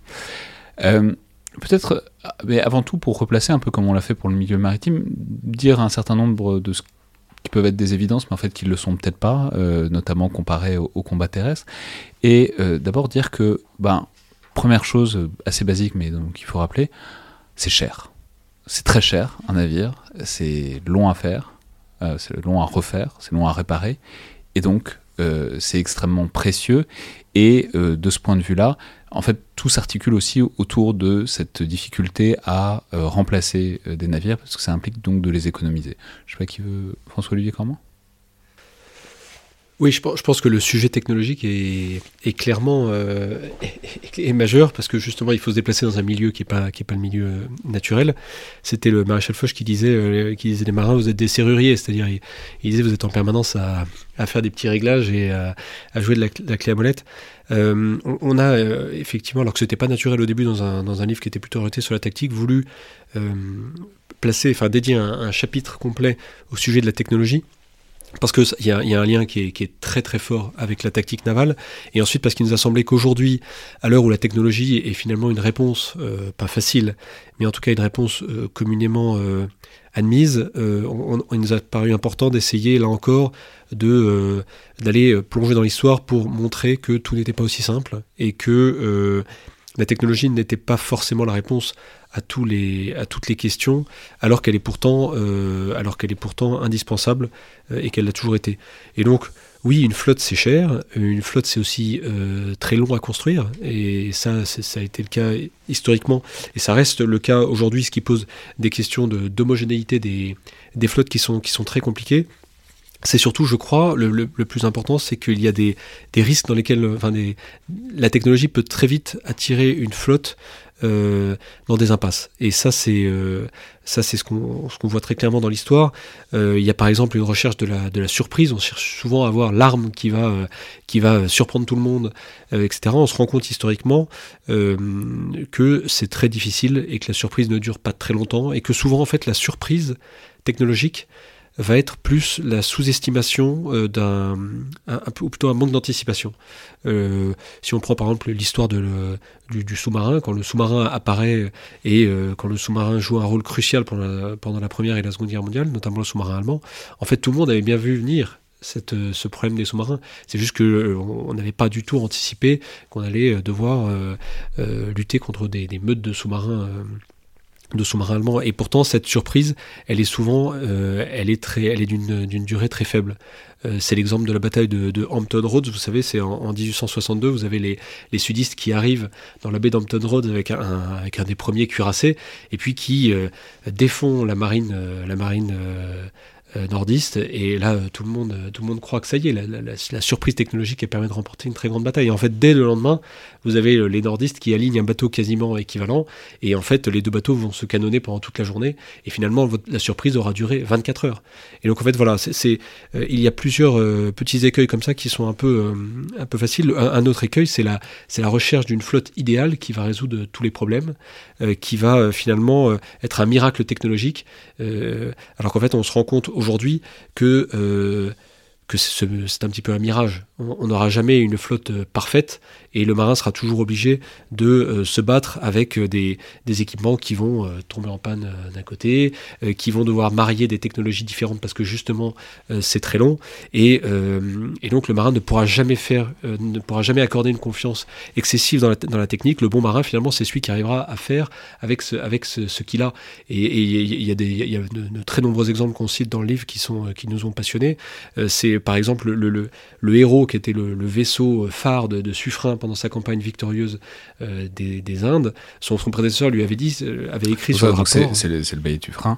Euh, le bailli Dufresne, qui, Donc c'est la guerre du naval au XVIIIe siècle et c'est bon, l'un de l'un des grands commandants français qui a notamment beaucoup gêné dans l'océan Indien les Britanniques. Voilà, et donc son prédécesseur lui avait dit, en lui donnant le, bateau, c'est un bateau qui est nullement propre à faire la guerre.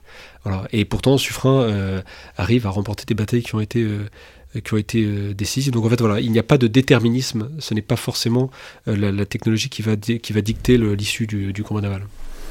Ouais, et on peut dire que les, les, les, les, casses navales sont pleines de navires révolutionnaires euh, qui n'ont pas marché. On peut citer de ce point de vue-là, par exemple, euh, l'exemple qu'on cite souvent, c'est les Zumwalt.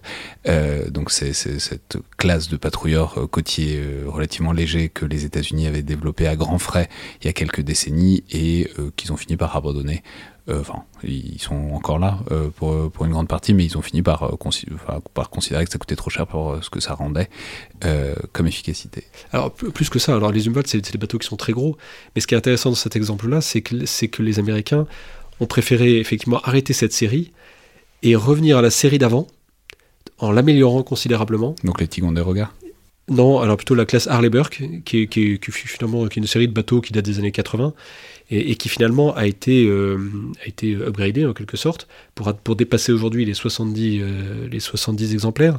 Et, euh, et en fait, c'est aussi une des, une des illustrations très concrètes de ce qu'on cherche à dire, c'est-à-dire que on se rend compte que l'innovation navale, c'est c'est plus la recherche du mieux que la recherche du plus. C'est-à-dire que l'innovation cumulative va souvent être plus efficace que l'innovation de rupture brute et sèche euh, qui est beaucoup plus risqué. Euh, voilà, c'est un des exemples de, de, de ce qu'on tire de, de, de, nos exemples euh, d'histoire. Vous voulez rebondir là-dessus, Thibault Laverne euh, En fait, je voulais revenir au début de la question. Du coup, euh, oui, effectivement, les flottes, ça coûte historiquement très cher. c'est pour ça que les puissances navales, en tout cas océaniques, sont assez rares dans l'histoire.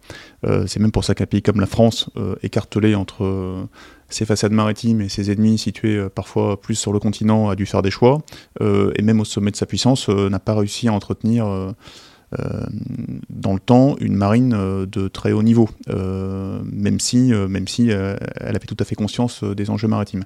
Et donc ça, ça nous ramène tactiquement à quelque chose de fondamental, qui est que le combat naval, il est décisif. On en reparlera un peu après, mais globalement, quand vous balayez de la surface de la mer l'escadre ennemie, le temps de régénération, il se compte pas en années, il se compte en décennies. Donc ça veut dire que l'avantage que vous remportez, euh, stratégique, en coulant tactiquement la flotte ennemie, il est énorme. Et ça, c'est un des effets de levier euh, de la tactique navale qu'on développe dans l'ouvrage. Hmm. Alors, entrons peut-être un, peu plus dans le détail sur, euh, sur qui, que sont ces bâtiments. Alors, on a parlé un peu, on en a évoqué quelques-uns, le porte-avions, les croiseurs, etc., les, les, cuirassés à certains moments. Mais parce que c'est intéressant, on, avait commencé, on a commencé cette émission en parlant de, la guerre navale de l'époque moderne. Bon, c'est très simple à, l'époque moderne. Euh, les navires ont les classes. Euh, il y avait des vaisseaux de premier rang, de deuxième rang, de troisième rang, etc. En fonction euh, du tonnage, en fonction des capacités et les canons. Enfin, il en découle un certain nombre de choses assez logiques selon la catégorie dans laquelle vous rangez votre navire. Ça a évolué évidemment. Il y a eu une période où les plus gros navires sur l'eau c'était les dreadnoughts, les cuirassés, etc. Aujourd'hui, c'est plutôt les porte-avions. Mais du coup est apparu dans la littérature et même dans la pensée euh, stratégique, euh, capacitaire disons et stratégique, cette notion de il y a toujours à chaque époque un capital ship, c'est-à-dire un navire essentiel, un navire qui est puissant, un navire qui domine, et ensuite tout s'articule autour de celui-là.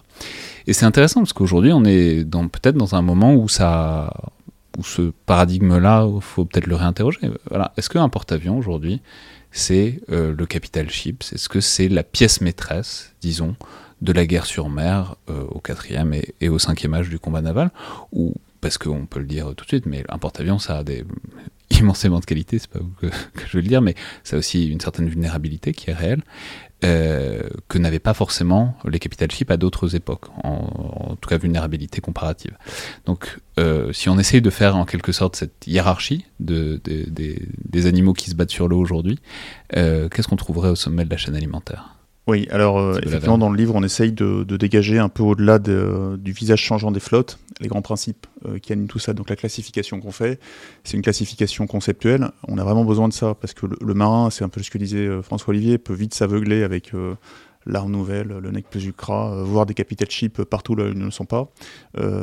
et, or, quand on revient, quand on revient aux grands équilibres, on voit bien qu'il y a quelque, il y a quand même des choses assez stables. Donc maintenant, les, les capital ships, euh, puisque c'est le nom euh, anglo-saxon qu'on a conservé parce qu'il parle bien, euh, il parle bien à l'imaginaire, c'est la pièce centrale dans une partie de la conflictualité navale qui est la guerre d'escadre, dont j'ai parlé un petit peu avant. Donc là, c'est la pièce centrale qui permet d'emporter la décision sur mer pour. Donc la guerre d'escadre, c'est deux grandes flottes. Voilà, c'est l'affrontement, c'est l'affrontement des volontés en mer, dans l'objectif de gagner la maîtrise de la mer avant de l'exploiter. Historiquement, euh, le capital ship, quand on, commence euh, il y a quelques siècles au départ de notre livre, bon, très clairement c'est le vaisseau de ligne. Le vaisseau de ligne, on a parlé du héros euh, du, du de ce frein tout à l'heure, mais globalement c'est ce vaisseau qui permet à la fois d'être une plateforme de commandement et en même temps d'empiler les canons sur deux, parfois trois ponts, et donc de concentrer le feu, de délivrer le feu, et c'est lui qui dans la bataille va ensuite emporter la décision par le feu puis par le choc, puisque euh, souvent ça se finissait par des abordages, et donc la masse que vous mettiez sur ces bateaux-là, pour ensuite passer à l'abordage, permettait souvent par le nombre d'aller euh, euh, écraser le, camp d'en face. typiquement Trafalgar, c'est en grande partie ce qui se passe. le capital ship ensuite, je reviens à ce que je disais au départ, donc l'air du canon, on voit bien que la pièce centrale ça devient le canon, et donc le cuirassé s'impose parce que c'est lui qui va dans cette guerre d'escadre emporter la décision, par la puissance de feu qu'il va délivrer euh, au loin. Euh, avec le plus de précision possible, le plus de cadence de feu possible. Et donc, quand vous euh, supprimez de la carte le cuirassé d'en face, en fait, vous avez touché son centre de gravité, et derrière tout s'écroule. C'est pour ça qu'il y a eu notamment en France tout un courant de pensée à la fin du 19e siècle de la jeune école, qui pensait qu'on allait pouvoir taper le centre de gravité euh, avec des torpilleurs, euh, donc avec l'arme de la torpille, qui apparaît à ce moment-là dans les années 1860, où on se dit, ce truc-là va nous permettre de, de, de, résoudre le problème du capital ship en allant le taper directement sous la ligne de flottaison. Bon, évidemment, euh, l'histoire a montré que... Ça, on peut juste faire une petite... C'est marrant, l'histoire de la jeune école, ça, montre quand même très bien les dangers qu'il y a à se croire plus, toujours plus malin que les autres. C'est ce moment où la pensée stratégique française s'est dit, bon bah voilà, il suffit de, pour, pour, ne plus perdre les gros, les gros bateaux, il suffit de plus en faire et d'avoir que des petits bateaux. On réussira quand même à, on réussira quand même à, éventuellement à toucher les gros bateaux et puis surtout toutes les pertes seront remplaçables. On va faire euh, des norias de navires, etc., qui vont permettre de hyper bien contrôler nos côtes. Moyennant quoi, ça a été une impasse totale euh, sur laquelle euh, on est revenu à grands frais, mais ça, montre bien ces, ces, moments où on a l'impression d'avoir une idée géniale et où tout, tout va, il faut tout changer d'un coup souvent ça prend, ça, ça, ça, vaut le coup de prendre le temps et de respirer un peu avant, avant de se lancer dedans. Et, ça montre aussi du coup la résilience du capital ship, mais ça on pourrait y revenir après. Et donc ensuite ce capital ship devient, avec l'air de l'avion, donc le porte-avions, euh, puisque c'est lui qui dans la guerre d'escadre va concentrer la puissance, la capacité à reconnaître et à frapper au loin.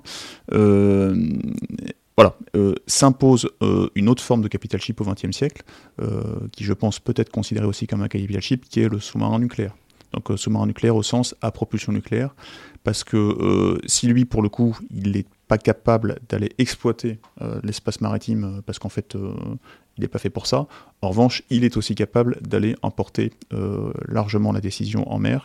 Et donc aujourd'hui, il n'y a pas un capital ship, en réalité, il y, en a, il y en a plusieurs.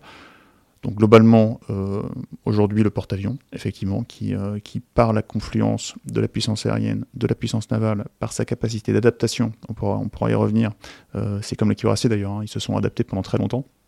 et puis d'un autre côté, le, sous-marin nucléaire, c'est un, un, peu les deux capital ships aujourd'hui. On ne prophétise pas dans notre ouvrage non plus, on ne dit pas quel sera le capital ship de demain. Ce qui est certain, c'est que le critère du capital ship et je finirai par ça, c'est bien celui qui emporte la décision dans la guerre d'escadron. Voilà. C'est pour ça qu'un bâtiment amphibie, par exemple, ne sera jamais un capital ship. Ce sera une unité précieuse, évidemment, parce qu'il va falloir la, la défendre et c'est elle qui va permettre d'aller débarquer et d'emporter la décision à terre. En revanche, ce n'est pas un bâtiment amphibie qui emporte la décision en mer, ça n'est pas sa vocation.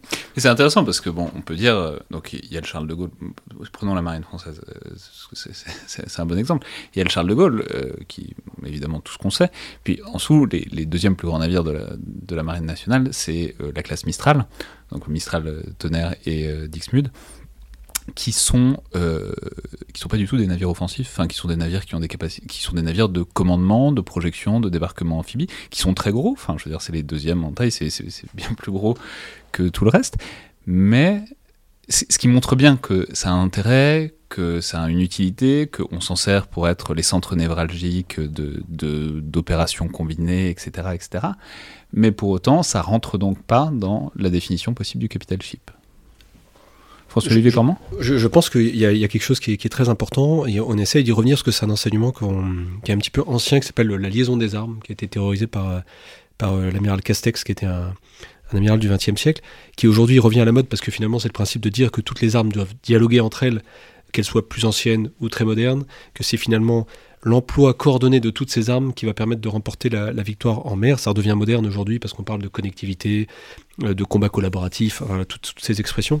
Et... Vous, le dites à un moment, on n'a pas eu le temps d'en parler vraiment, mais c'est un, un, truc, une grande constante du combat naval aussi, c'est que c'est rarement la puissance des feux d'un bâtiment qui opporte toute la décision. Généralement, c'est la capacité à se coordonner et à concentrer les effets plus que euh, un navire qui, qui l'emporte tout seul la décision. Exactement. Et c'est pour ça qu'en fait cette notion de capital ship, elle est très importante, mais elle est quand même à relativiser euh, d'une certaine manière, parce que par exemple le porte-avions aujourd'hui dont, dont, on vient de parler, il n'est rien sans son groupe aéronaval. Aujourd'hui, un groupe aéronaval du porte-avions, c'est quelque chose qui est. Euh, le, porte-avions ne se déplacera jamais sans son, groupe aéronaval, c'est-à-dire sans. Euh, parce qu'il faut le rappeler souvent, un sous-marin nucléaire d'attaque euh, sous, le, sous les mers, un pétrolier ravitailleur, deux, trois frégates, etc., etc. Et ce, sera, ce il, sera se déplacera jamais sans parce que sinon il se déplacera pas longtemps parce que on l'a déjà dit, mais le, le, porte-avions a peu de contre-mesures face à un certain nombre de missiles notamment. Pas, seulement, pas seulement, parce qu'en fait, c'est vraiment, vraiment quelque chose qui est conçu pour naviguer ensemble et qui est efficace dans justement dans, dans, l'union de toutes ces capacités euh, complémentaires. Et c'est un peu ce dont, euh, vous parliez avec le, les, porte-hélicoptères euh, amphibies, c'est-à-dire c'est des bateaux peut-être qu'ils n'ont pas l'étiquette de, capital ship, mais cette étiquette est-elle vraiment importante? Alors on pourrait dire oui, le, le, futur capital ship est à la page 137, vous verrez, ça, ça, on vous dit pas lequel c'est. Bah, mais, mais, non, ça, en fait, ça va faire grimper les ventes. oui, peut-être.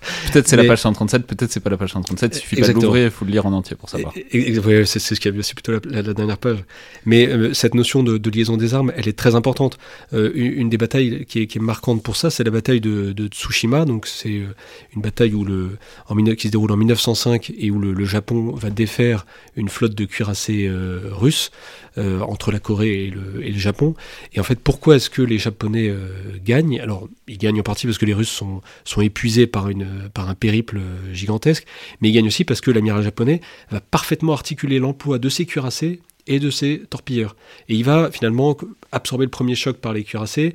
Dès que la nuit tombe, il va faire agir ses torpilleurs et les cuirassés vont aller se ravitailler, etc., en, munitions. Et ensuite, le lendemain, dès que le jour va se lever, il va faire revenir, etc. Et ça, c'est une constante. Et on voit des grandes batailles de la, de la, de la guerre de, de la marine à voile qui sont remportés parce que le chef d'escadre a réussi effectivement à gagner avec ses, avec ses vaisseaux, mais il a réussi à faire intervenir à un moment crucial des brûlots, euh, qui sont des, petits bateaux euh, auxquels on met le feu et qu'on jette contre les coques des navires, euh, qui, qui, est un moyen qui est finalement très rudimentaire, très, très ancien et moins compliqué qu'un grand vaisseau à voile. Et en fait, c'est l'articulation de ces différentes armes qui va produire des effets. Oui, pour peut-être pour pour compléter, du coup, pour revenir à, votre point sur la partie amphibie, euh, deux choses. La première chose, c'est que euh, typiquement l'amphibie, on est dans l'exploitation. Euh, on est dans comment je rentabilise ma maîtrise de l'espace aéromaritime pour produire des effets, en l'occurrence à terre. Donc, donc c'est pour ça qu'on sort en fait de, la guerre d'escadre. Et comme disait François Olivier, tout ça forme un grand tout à la fin où chaque bâtiment a un principe actif ce qui fait qu'on le, classe euh, euh, dans une espèce de, catégorie qui revient à son principe actif, mais à la fin, euh, le succès en mer, évidemment, ça n'est pas qu'un principe actif qui agit, c'est plusieurs, typologies qui, toutes mises ensemble, permettent d'emporter la victoire. Et pour terminer sur ce que disait François Olivier sur le groupe aéronaval, en fait, le groupe aéronaval, dans les questions que vous posez, vous l'analysez beaucoup en termes de la capacité à se défendre.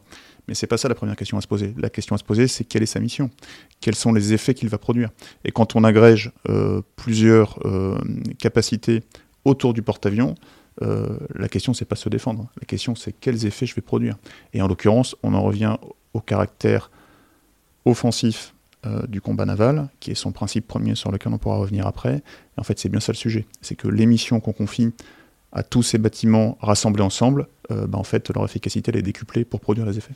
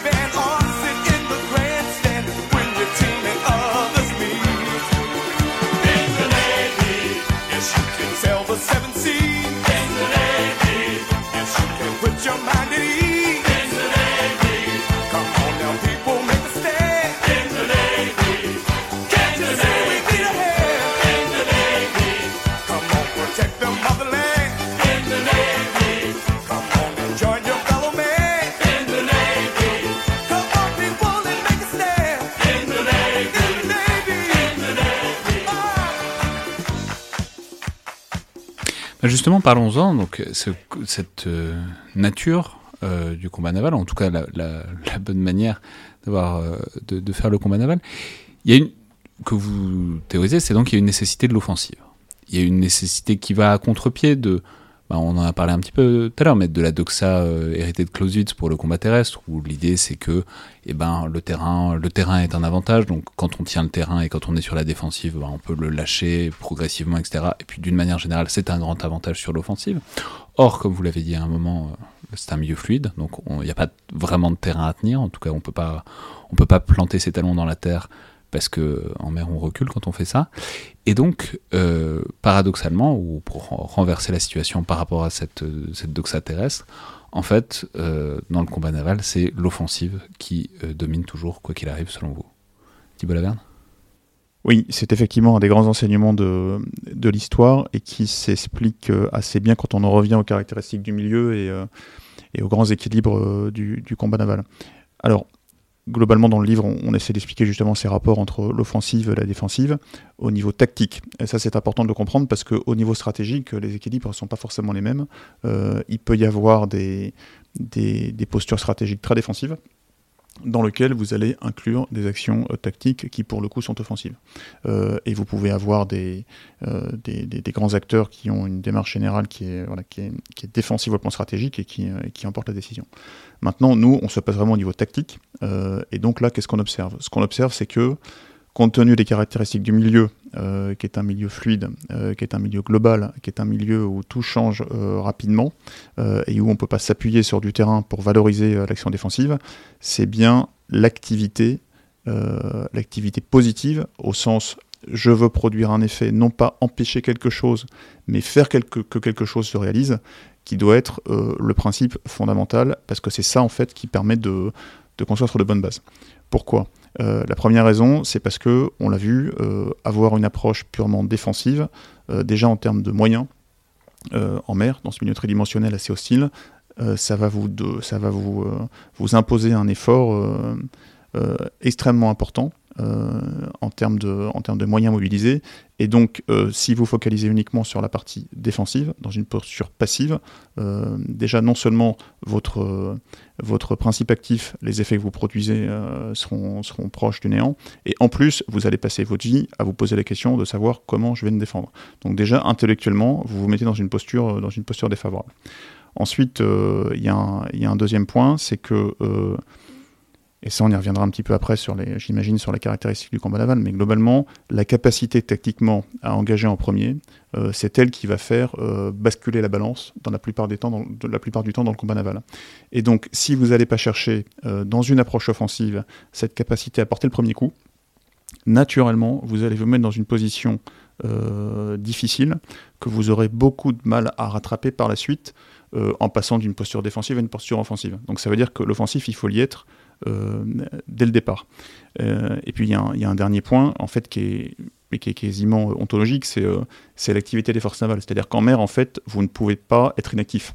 c'est pas possible. Le seul endroit où vous êtes inactif, globalement, c'est quand vous êtes au port. or, une flotte qui est au port, elle ne sert absolument à rien. Éventuellement, elle peut avoir un rôle dissuasif au plan stratégique. Hein. Donc là, il y a plein d'exemples historiques qui montrent que les escadres, même quand elles sont murées euh, dans leur port, c'est la théorie du fleet in being, c'est-à-dire euh, la, flotte euh, en vie, la flotte qui existe, qui produit des effets stratégiques, mais sur le plan tactique, en fait, son efficacité est nulle. Donc ça, c'est l'immobilité. En mer, en fait, vous êtes condamné à l'activité, vous êtes condamné à la mobilité. Donc, globalement, d'un point de vue conceptuel de tout ce que j'ai dit, en mer, vous devez prioritairement, sur le plan tactique, chercher avoir une posture offensive, c'est-à-dire à faire en sorte que les choses se réalisent, à prendre l'initiative, à s'imposer, plus que d'empêcher quelqu'un de faire quelque chose en attendant qu'il prenne l'initiative. D'autant que, ça, mais ça se corrèle avec un autre point que vous soulevez qui est, très intéressant, c'est que euh, vous soulignez qu'il faut, il y a une sorte de renoncement nécessaire à, à un éclairage tactique total euh, qui n'arrivera jamais. C'est-à-dire, c'est l'idée qu'il y a une sorte de mentalité offensive qu'il faut avoir, mais mentalité qui doit aussi pouvoir s'affranchir un peu de ce désir. On en parlait un peu au début, mais cette idée que bah, l'espace maritime étant plus ou moins plat, on devrait pouvoir voir les choses, on devrait pouvoir savoir, on devrait pouvoir avoir, euh, disons, une carte de bataille à peu près complète avant de se lancer dans l'action offensive. Non, ce que vous indiquez, c'est que euh, l'espace étant euh, même relativement opaque pour tout un tas de raisons dont on a commencé à parler, eh ben, il faut quand même renoncer à cette espèce de mirage que on va pouvoir avoir une vision complète et que, d'une manière générale, un certain nombre, enfin vous relevez un certain nombre d'exemples de combats navals où bah, globalement ça marche parce que euh, se lance, à un, moment il faut se lancer, il faut pas non plus attendre éternellement parce que sinon justement on est condamné à dans ces espèces de posture attentiste à avoir toujours euh, cet éclairage tactique supplémentaire qui euh, souvent n'arrive jamais. Je sais pas qui François-Olivier comment je, pense que ce que vient d'expliquer Thibaut, c'est ce qui nous a conduit euh, à mettre, à finir en fait euh, ce, livre sur le leadership, c'est-à-dire les qualités que doit avoir le chef naval. Parce qu'en fait, à partir du moment où on dit que l'offensive est vraiment euh, la façon de remporter un combat naval, en fait, la conséquence immédiate, c'est qu'effectivement, comme vous l'avez dit, la prise de risque va être nécessaire, et donc l'audace va être une qualité majeure pour le, pour le chef naval. Alors que aujourd'hui, euh, plusieurs éléments montrent que il n'y a pas grand-chose qui va le prédisposer à, l'audace. Et donc, c'est pour ça qu'on a voulu. Euh, en fait, ce qui est intéressant, c'est qu'on s'est rendu compte que tous les éléments tactiques, tous les éléments technologiques menés alors qu'on aurait pu justement se dire, ça y est, c'est terminé, l'IA, aura remplacé le, chef de guerre navale. Finalement, on s'est rendu compte et ça a été une découverte en marchant comme ça, mais qui était intéressante, de dire, mais en fait, tout, tout arrive au fait que les qualités humaines vont être, vont être décisives et peut-être plus décisives encore que par le, passé, et que euh, dans ces qualités, alors qu'on a, qu'on a essayé de rassembler au, nombre de, de trois, euh, il y en a une qui est très importante, qui est, l'audace, et cette audace qui, euh, dans l'histoire, a effectivement, et cette prise de risque, qui a effectivement en fait été un, été un caractère, quelque chose qui a, qui a traversé encore une fois l'histoire du, du combat naval. C'est très très frappant. Tu peux la oui, alors effectivement, l'état d'esprit du chef euh, est décisif, on pourra, on pourra y revenir. Moi, je reviens sur ce que vous, vous disiez sur les affaires d'éclairage. Euh, très clairement, l'éclairage, on monte dans le livre, euh, c'est une préoccupation majeure dans la guerre navale, et c'est un domaine dans lequel il n'y a jamais assez de moyens. Et on l'a encore vu hein, dans, dans, les exercices qu'on fait régulièrement dans les marines occidentales, il y a un besoin pour pouvoir décider, pour pouvoir passer à l'offensive, euh, de maîtriser les choses. Euh, et parfois, alors généralement, euh, parce que pour frapper, vous avez quand même besoin de savoir où sont les autres et comment frapper. Donc là, il y a quand même un seuil minimal d'information à avoir. Mais souvent, on va au-delà de ce seuil minimal avec une volonté de surmaîtrise, d'avoir un champ de bataille parfaitement éclairé. et c'est là qu'il y a un équilibre tactique à trouver et les chefs de guerre euh, audacieux euh, qui ont su prendre des risques et qui ont su euh, du coup emporter la partie derrière, souvent ont trouvé cet équilibre dans l'information, dans la juste information. Ça, c'est un point qu'on fait vraiment sortir dans l'ouvrage sur le côté relatif du combat naval. C'est-à-dire que on a cherché dans les marines occidentales depuis les années 90 globalement à faire de l'absolu, c'est-à-dire à être parfaitement formé dans tous les domaines, à prendre des décisions euh, parfaitement documentées, euh, alors de plus en plus vite, hein, avec un tempo de l'information qui s'accélère, mais euh, sans se poser la question, mais finalement de quelle information j'ai besoin. Or, la guerre navale vous montre qu'il suffit d'être mieux informé que l'ennemi, et parfois dans un espace-temps très restreint. On prend l'exemple euh, des Japonais et des Américains pendant la Seconde Guerre mondiale, euh, exemple qu'on cite souvent hein, parce qu'il y, a beaucoup d'enseignements, mais globalement, euh, les Japonais arrivent à tirer pendant les combats de 42-43 leur torpille Longlands qui portait à 35 km sur les bâtiments américains, en se contentant d'avoir un vague relèvement, c'est-à-dire un azimut des bâtiments américains, sans avoir de distance, sans être vraiment sûr de sur quoi ils tiraient, euh, en voyant parfois même un simple flash lumineux dans la nuit en se disant tiens les Américains tirent au canon dans tel azimut, je tire une torpille, et en fait ça suffit. Euh, ils tiraient leur salve de torpille, euh, il y en avait quelques-unes qui tapaient les bâtiments américains, et les bâtiments américains qui eux attendaient d'avoir les Japonais parfaitement au radar à portée de leur canon, et ben en fait étaient coulés bien longtemps avant. Donc ça vous montre que cette information qui est nécessaire à la décision, elle doit être juste suffisante. Et aujourd'hui, euh, avec le retour du combat naval, il faut qu'on arrive à mieux penser euh, cette relativité et à se dire de quoi ai-je besoin pour revenir à l'essence du combat naval, qui est notamment de frapper en premier de manière effective et décisive. Hmm. Ouais, c'est ce que j'allais dire. En fait, vous avez une sorte de résumé en, trois caractéristiques pour le combat naval contemporain qu'il faut peut-être poser un moment. C'est donc un combat naval qui doit être rapide, doit être destructeur et qui doit être décisif au sens où euh, ça doit être, euh, ça doit être, il doit y avoir une relative impossibilité pour l'ennemi de se régénérer à, l'issue du combat. Alors cette, cette trilogie, euh, en fait, c'est pas qu'elle doit être, c'est qu'elle est, tout simplement. C'est-à-dire que le combat naval est comme ça. Pourquoi on le pose? Parce qu'on se rend compte que quand on lit les analyses des combats navals contemporains au XXe siècle, beaucoup de gens pensent voir des ruptures en se disant les équilibres sont modifiés, ça y est, donc c'est l'effet arme nouvelle dont, dont, parlait François Olivier tout à l'heure. Euh, alors qu'en fait, très souvent, c'est une des manifestations de cette trilogie. Un combat naval qui est tout simplement rapide, destructeur et décisif. Très simplement, pour balayer un petit peu ces adjectifs, donc euh, rapidité, elle est liée au milieu, elle est liée au fait que on arrive à concentrer très rapidement euh, de la puissance et des moyens dans un espace qui est lisse et dans un espace qui est fluide. Euh, et elle est liée également aux armements employés, euh, qui fait que, voilà, à l'ère du canon, de l'avion puis du missile, globalement, le pouvoir destructeur des armes qu'on met en œuvre, leur rapidité de mise en œuvre, fait que la décision est très rapidement emporté. Donc ça, c'est la rapidité.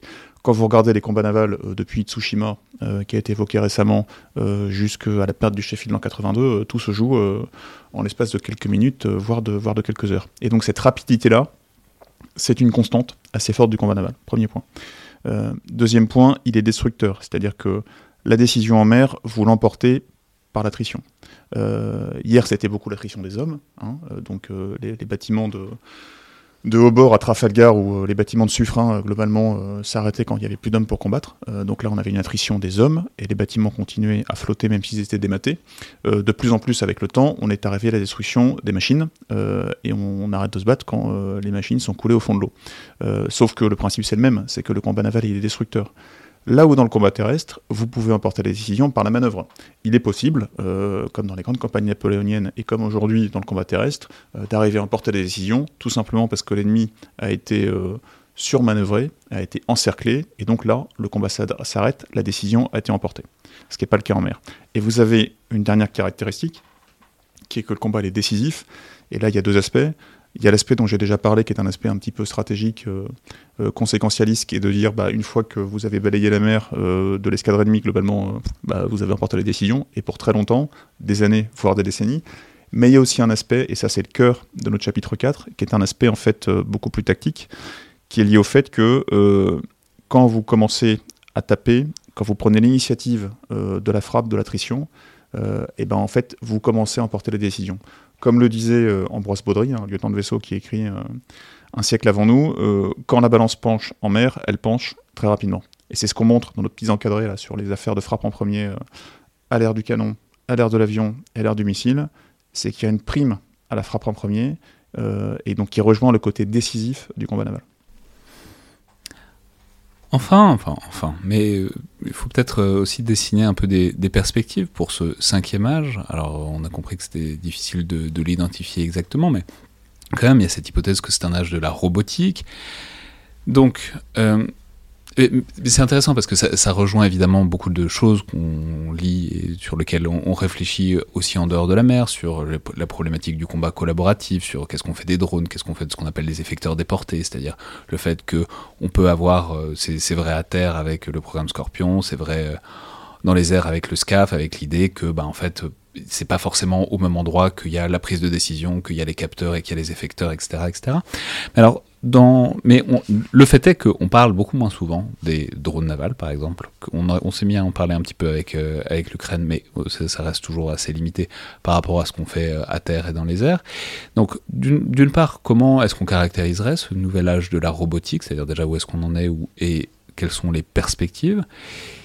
Et puis ensuite, on parlera évidemment des conséquences sur euh, les manières de, se battre, mais en tout cas, comment est-ce qu'on pourrait caractériser peut-être euh, l'état ou l'état de ce, cinquième âge à l'heure actuelle?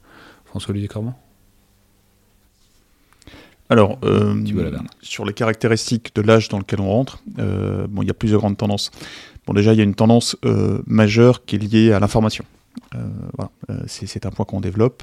Euh, on est à changer de paradigme, on est passé de l'info-poor, donc la rareté de l'information, à l'info-rich, c'est-à-dire à l'infobésité, à un flot d'informations qui est énorme. Et donc ça, ça part de la donnée. Hein, donc là, il y a, tout, y a toute une réflexion, tout un débat autour de la donnée dans le, monde, dans le monde civil et puis dans le monde militaire et en particulier dans le monde naval. Et donc là, un des grands enjeux, c'est comment arriver à être correctement informé dans le combat naval, correctement avec deux points en termes de vitesse et en termes de qualité. Et on montre dans l'ouvrage qu'il y a un vrai débat là-dessus, c'est-à-dire qu'aujourd'hui tout le monde est d'accord pour dire qu'il faut être le mieux informé possible. Euh, ça suppose de drainer un maximum d'informations, de données, de les élaborer, euh, de les traiter. Donc c'est un, peu la pyramide du, du renseignement qu'on explique dans notre, ouvrage. Euh, et ensuite de les mettre à disposition d'un décideur le plus rapidement possible pour qu'il puisse euh, ensuite prendre une décision qui soit, qui soit pertinente. Euh, là, il y a tout un champ du cinquième âge qui est tiré par plusieurs locomotives. La première locomotive, c'est celle de la gestion de, des grandes masses de données, euh, qui est un premier point. La deuxième locomotive, c'est celle de l'intelligence artificielle, sur laquelle on pourra, on pourra revenir, parce que derrière euh, ce terme-là se cache en réalité euh, beaucoup de choses. Euh, et il y a une troisième locomotive qui est la taille des tuyaux de circulation de l'information, c'est-à-dire qu'effectivement, pour gérer beaucoup de données, quand on est loin en mer, bah, il faut des tuyaux qui nous véhiculent tout ça, soit de la mer vers les bateaux, soit des bateaux entre, entre les bateaux. Donc là, globalement, on a tout un champ qui est un champ. Et ça, rappelons, je le dis parce qu'on a fait il n'y a pas très longtemps une émission sur les câbles sous-marins, que l'inconvénient de la mer, c'est que pour le coup, il n'y a pas le choix, on est obligé de passer par satellite ou par d'autres voies plus directes, mais euh, du coup, le moyen le plus efficace pour faire transiter de l'information à très très haute vitesse, qui sont les câbles et les fibres optiques, quand on est en mer, par, euh, par la force des choses, euh, ils sont absents. Donc il y a une vraie problématique de taille des tuyaux qui se pose de manière plus, plus acérée encore en mer qu'ailleurs. Oui, exactement. Donc voilà, donc globalement, la cinquième âge, on a un gros enjeu sur la gestion de l'information à fin d'action. Et c'est le, pont entre l'information brute et l'action qu'on va retirer, voilà, là, il y a tout un champ euh, de, réflexion, euh, avec certaines idées reçues et d'autres, d'autres au contraire qui sont, euh, qui sont, qui sont assez fausses. après, il y a un deuxième grand enjeu qui est lié au cinquième âge du, combat naval, bah, c'est tout simplement la, la, dilatation qui se poursuit dans les effecteurs et dans les, dans les senseurs, c'est-à-dire notre capacité à voir les choses loin et notre capacité à agir loin. Et donc il y a une grande tendance qui remonte au début de l'ère de missile et qui continue euh, encore aujourd'hui, qui s'accélère, euh, c'est euh, donc la portée des armements, leur vitesse, hein, avec tous les débats sur l'hypervélocité qu'on retrouve aujourd'hui. C'est leur précision également qui n'a fait, fait que croître, avec un vrai point de rupture dans les années 90 où là, globalement, l'armement de précision guidé se développe et depuis, ça n'a fait, fait que croître. Et ça, c'est couplé à une, à une extension des capacités des senseurs, à la fois en termes de portée et à la fois en termes de capacité à traiter de l'information, euh, qui fait que tout ça, euh, tout ça se dilate. Et donc là, il y, a vraiment un, enjeu euh, au cinquième âge du combat naval d'arriver à en tirer parti et en même temps de s'en prémunir. Il y a une autre porte aussi qu'on développe dans l'ouvrage au cinquième âge du combat naval, qui est celle du du multimilieu multichamp, euh, dont on parle souvent, dont vous avez déjà pu, euh, j'imagine, parler, Alexandre, dans vos, émissions, mais qui est cette espèce de changement qui fait que dans les années 90, globalement, on rentre dans l'ère de l'interarmée. C'est-à-dire qu'on arrête euh, d'avoir des, armées qui font leurs opérations de manière un peu juxtaposée. on rentre dans le stade de la coordination, voire de la symbiose, dans certains cas. Et donc là, il y a, toute une toute une doctrine, tout un système de formation, d'entraînement qui se met en place, et euh, ça, aujourd'hui, c'est bien installé. Au cinquième âge du combat naval, on rentre dans le multi-champ, c'est-à-dire c'est le step d'après, c'est euh, comment on arrive à agir depuis un milieu, un champ dans les autres, et comment on tire parti de l'autre milieu et de l'autre champ pour produire des effets dans mon milieu. Et là, de manière synchronisée. Donc très concrètement, ça veut dire quoi pour le, le combat naval aujourd'hui? Ça veut dire, bah, au-delà des trois dimensions dont j'ai déjà parlé, euh, c'est comment vous gérez le côté spatial, à la fois pour vous alimenter en information et en même temps pour pouvoir, vous, depuis la mer, surveiller le domaine spatial, ce qui est tout à fait euh, envisageable euh, aujourd'hui. Euh, et puis, vous avez l'autre volet, c'est comment je fais en sorte de gagner un petit avantage dans un autre milieu, dans un autre champ, pour avoir un gros avantage dans mon milieu. Et donc là, il y a toute, toute une partie qu'on développe également dans l'ouvrage, qui est ce que j'appelle l'effet papillon, euh, entre les milieux et les champs, qui fait qu'un petit avantage que vous avez par exemple euh, dans le champ électromagnétique ou dans le champ informationnel, qui peut vous donner un gros avantage euh, dans le champ naval. Il y a plein d'exemples historiques. Hein. Euh, je peux prendre par exemple la, guerre du Kippour. Bah, on voit bien qu'un petit avantage dans le, champ électromagnétique, euh, ça peut rapidement faire basculer la balance. Hein. Donc là, ça, c'est les, batailles qu'on raconte euh, en 1973. et puis, vous avez des exemples plus récents où globalement, le fait d'aller maîtriser le, le champ spatial ou le champ informationnel, ça peut avoir directement des implications sur votre capacité à vous imposer, à vous imposer en mer. Voilà, donc ça, c'est trois gros enjeux qu'on développe et qui sont liés au, cinquième âge du combat naval. François-Olivier, comment? Et euh, merci, euh, Thibault a développé du coup le, ce qu'est le cinquième âge du combat naval et ce qu'on a essayé de faire, et ce qui est un petit peu, euh, un petit peu risqué, mais on a essayé d'en tirer des. De, définir quels allaient être en fait les facteurs de supériorité à ce, pour gagner dans ce cinquième âge. Et c'est là où on a pris peut-être le, peut-être le plus de, de risques. Mais on a essayé d'en tirer quelques, quelques conclusions, je ne vais pas revenir sur toutes, mais je pense que euh, tout, tout, ce qui a été dit sur euh, l'information, sur, euh, sur les drones, je rajouterai aussi l'effet falaise, c'est-à-dire que le, cinquième âge du combat naval, c'est un, un âge aussi où on peut passer très très rapidement d'une technologie remarquable à plus rien. C'est-à-dire que si justement un des tuyaux dont vous parliez se coupe, en quelques secondes, il n'y a plus rien et on se retrouve avec des équipements qui sont euh, finalement inopérants parce qu'on a perdu une liaison satellite. Euh, et donc on revient euh, finalement quelques années en arrière au bout de quelques secondes. C'est un truc que vous détaillez, c'est intéressant parce qu'on en avait parlé à ce micro avec général Burkhardt quand il était sénat, c'était son grand truc quand il était chef d'état-major de l'armée de terre, c'était une armée de terre qui puisse fonctionner en mode rustique, qui puisse fonctionner en mode dégradé, etc. Et effectivement, ça pose plein de questions dans un milieu et dans une arme aussi technologique que l'arme navale. À quoi ça ressemble ce mode dégradé, cette espèce de résilience quand la, la, pointe du diamant, enfin quand la dernière couche technologique est dégradée, quoi. Complètement. Et plus, le niveau technologique s'élève, plus la falaise dont on va tomber le jour où, euh, où justement un tuyau va être coupé par exemple, euh, va être haute. Et donc voilà, c'est tout cet, ensemble-là qui, nous a amené à nous, poser ces questions. Euh, et donc finalement, on a essayé de d'en tirer quelques conclusions. Je ne vais pas tout revenir, je, vais revenir peut-être sur une ou deux. la première, c'est justement lié à la résilience. C'est que on va avoir besoin de marins qui doivent être capables d'être très agiles et d'être. Alors il y a une expression qu'utilise la marine américaine, c'est euh, à la fois des marins de la boîte de conserve et des guerriers de la puce de silicium. Et en fait, ça c'est quelque chose qui est très dur d'un point de vue ressources humaines. Former des marins de la puce de silicium, euh, ça c'est, ça dire, ça c'est, très clair. Mais former des marins qui vont être aussi capables d'utiliser leur euh, système de, missiles, alors qu'ils auront perdu le GPS, ils auront perdu une partie de la, des sources d'approvisionnement électrique, etc c'est très difficile. C'est le fantasme de ce magnifique film dont on a fait une émission récemment qui s'appelle Battleship, euh, chef-d'œuvre euh, de, voilà pour, pour dire que quand même quand les, aliens débarquent et, euh, crament tous les équipements de dernière génération, euh, les cuirassés, les vieux canons, etc. Ça, ça, peut être la résilience. je veux dire, c'est un fantasme très américain, mais derrière ce fantasme très américain, il y a une vraie, il y a une vraie idée que bah, l'analogique, il, il y a aussi une nécessité à ça reste aussi de la ferraille qui peut fonctionner même euh, sans, surcouche informatique. Et, je pense que la meilleure preuve, vous citez Battleship, ce qui est très intéressant, c'est que les, cuirassés américains qui, sont devenus des, vedettes grâce à ce, film ont été, des, exactement, ont été des bâtiments qui ont été utilisés très tard. Et c'est euh, les Marines qui avaient dit euh, nous ne débarquerons pas si nous n'avons pas des, cuirassés de, la classe, de cette classe-là derrière nous. Et c'est pour ça que ces bateaux ont été modernisés à très grands frais et que pendant la guerre du Golfe, ils étaient euh, ils avaient été modernisés pour pouvoir importer des missiles Tomahawk et ils étaient présents. Et c'était les seuls cuirassés. Ça a été les cuirassés finalement qui sont restés en service le, plus longtemps euh, dans, dans, le monde entier. Ce qui est paradoxal venant d'une nation comme les États-Unis qui sont justement qui se qui essaient d'être à la pointe de, la technologie. Ça c'est une des premières euh, conséquences. Une des, une, des, une, deuxième que, que je pourrais citer, c'est celle de la de la centralisation et de la décentralisation. C'est-à-dire qu'au fait aujourd'hui tout peut tendre à la centralisation c'est-à-dire que si on veut éviter euh, un petit dérapage en mer, si on veut euh, développer une stratégie de communication euh, globale, si on veut conserver une cohérence, les systèmes informatiques permettent de centraliser toute la décision dans les mains d'une seule personne.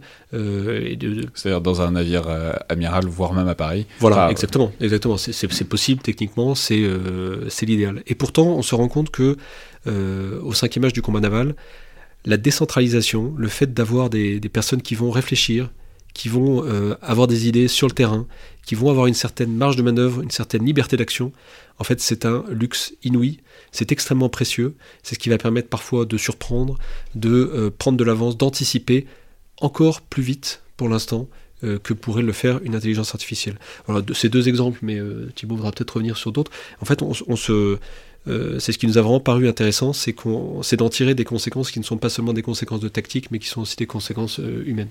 Simplement, j'aurais aimé euh, développer aussi, il y, a derrière ce...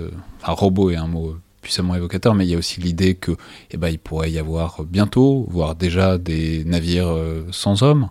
alors, ce qui vous, vous le soulignez très bien, ce qui ne veut pas dire qu'il y aura moins d'hommes dans le combat, ce qui veut dire qu'ils seront sans doute moins en première ligne, ce qui est tout à fait possible. Mais ça, vous soulignez que eh ben, ça va avoir des conséquences, si ça arrive, et ça arrivera probablement, notamment en termes d'abaissement du seuil, parce que du coup, ça ouvre vers une conflictualité, vers euh, moins de peur, disons, d'ouvrir le feu, et vers euh, aussi une évolution de passer peut-être vers un modèle un peu plus quantitatif, puisque on voit en Ukraine ailleurs que dès qu'on passe au drone, ça, on en utilise beaucoup, ça s'use très vite, et donc euh, ça ouvre aussi des perspectives et disons, une économie des moyens légèrement différente pour le combat naval.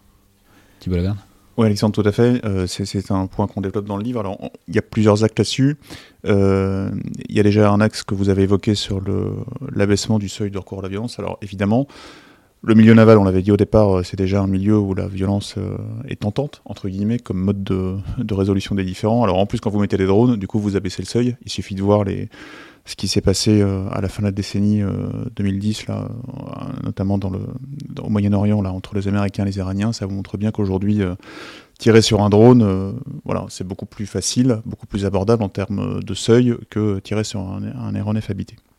Ça, c'est un point évident. Après, sur le retour de la. Pour le dire clairement, quand euh, les Iraniens ont abattu un Reaper euh, dans le Golfe Persique, c'est pas sûr qu'ils auraient fait la même chose avec, euh, avec un F-22 ou un F-16 ou n'importe quoi. Exactement. Et vous pouvez prendre l'exemple récent aussi en mer Noire de, de, des, des avions de chasse russes qui viennent euh, aveuglé, euh, voire quasiment rentrer en collision avec, euh, avec un, un drone américain. C'est pareil. Ils sont bien entrés en collision après. Ça vous montre bien qu'en fait le, la, la, la, violence est tentante.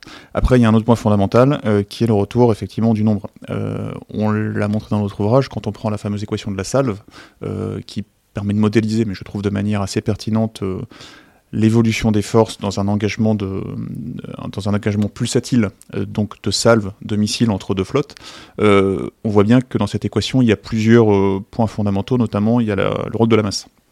Le rôle de la masse c'est-à-dire le nombre d'effecteurs qui peuvent mettre en œuvre un armement donc ici en l'occurrence un missile. Et donc ce facteur masse donc nombre d'effecteurs il a un rôle déterminant notamment pour absorber les erreurs tactiques. C'est-à-dire que quand vous êtes maigre, euh, vous avez un impératif, c'est d'être bon du premier coup. Euh, c'est-à-dire de tirer tôt, de tirer précisément et de neutraliser l'autre. Là, vous allez pouvoir compenser euh, le fait que vous avez peu de masse. maintenant, quand vous retrouvez de la masse, la conséquence immédiate, c'est que vous pouvez vous permettre de prendre plus de risques, parfois d'encaisser une erreur tactique, parce que voilà, vous n'avez pas anticipé le comportement de l'ennemi, et ben ça va vous permettre de vous relancer dans le combat sans être dans les cordes. Il y a un autre aspect qu'on développe, il y en a plein d'autres, mais je vais m'arrêter sur celui-là, c'est l'imprévisibilité. C'est-à-dire que euh, plus de drones, euh, potentiellement même plus de drones autonomes, parce que quand on dit drone, en fait, euh, ça veut dire beaucoup de choses. Ça peut être du drone téléopéré qui fait exactement ce que l'humain lui dit, et ça peut être du drone aussi qui est programmé, voire du drone intelligent, peut-être demain, qui aura un comportement peut-être irrationnel. or, on l'a vu, le combat naval, il est assez instable. Ça, c'est l'autre magnifique film qu'il faut citer, qui est furtif. Euh, pour les connaisseurs, c'est un drone euh, aérien devenu fou. Bon, peu importe. Je, suis nommé parce que c'est une discussion très sérieuse, donc j'aime bien balancer quelques nanars au milieu. Ça, ah, je ne l'ai pas vu, Alexandre, mais euh, j'irai le voir. Je le recommande vivement. Allez, pardon, allez-y. Oui, donc la prévisibilité, c'est-à-dire que quand vous êtes face à des humains ou à des machines pilotées par des humains, globalement, il y a une rationalité qui est derrière tout ça. demain, quand vous aurez des essais de drones, par exemple, qui auront leur propre rationalité ou qui auront un comportement qui n'est pas celui que vous attendez forcément de la part d'un humain, ça va rajouter de l'instabilité dans le combat naval. Donc en fait, ce combat qui est naturellement euh, instable pour plein de raisons, l'apparition du drone, voilà, ça va aussi rajouter ce côté un peu volatile, euh, ça va l'exacerber. Je vais juste ajouter, on n'a évidemment pas le temps de continuer. C'est un livre qui est beaucoup plus riche que ce qu'on a eu le temps d'en dire, même si je pense qu'on a, c'est déjà un contenu très riche.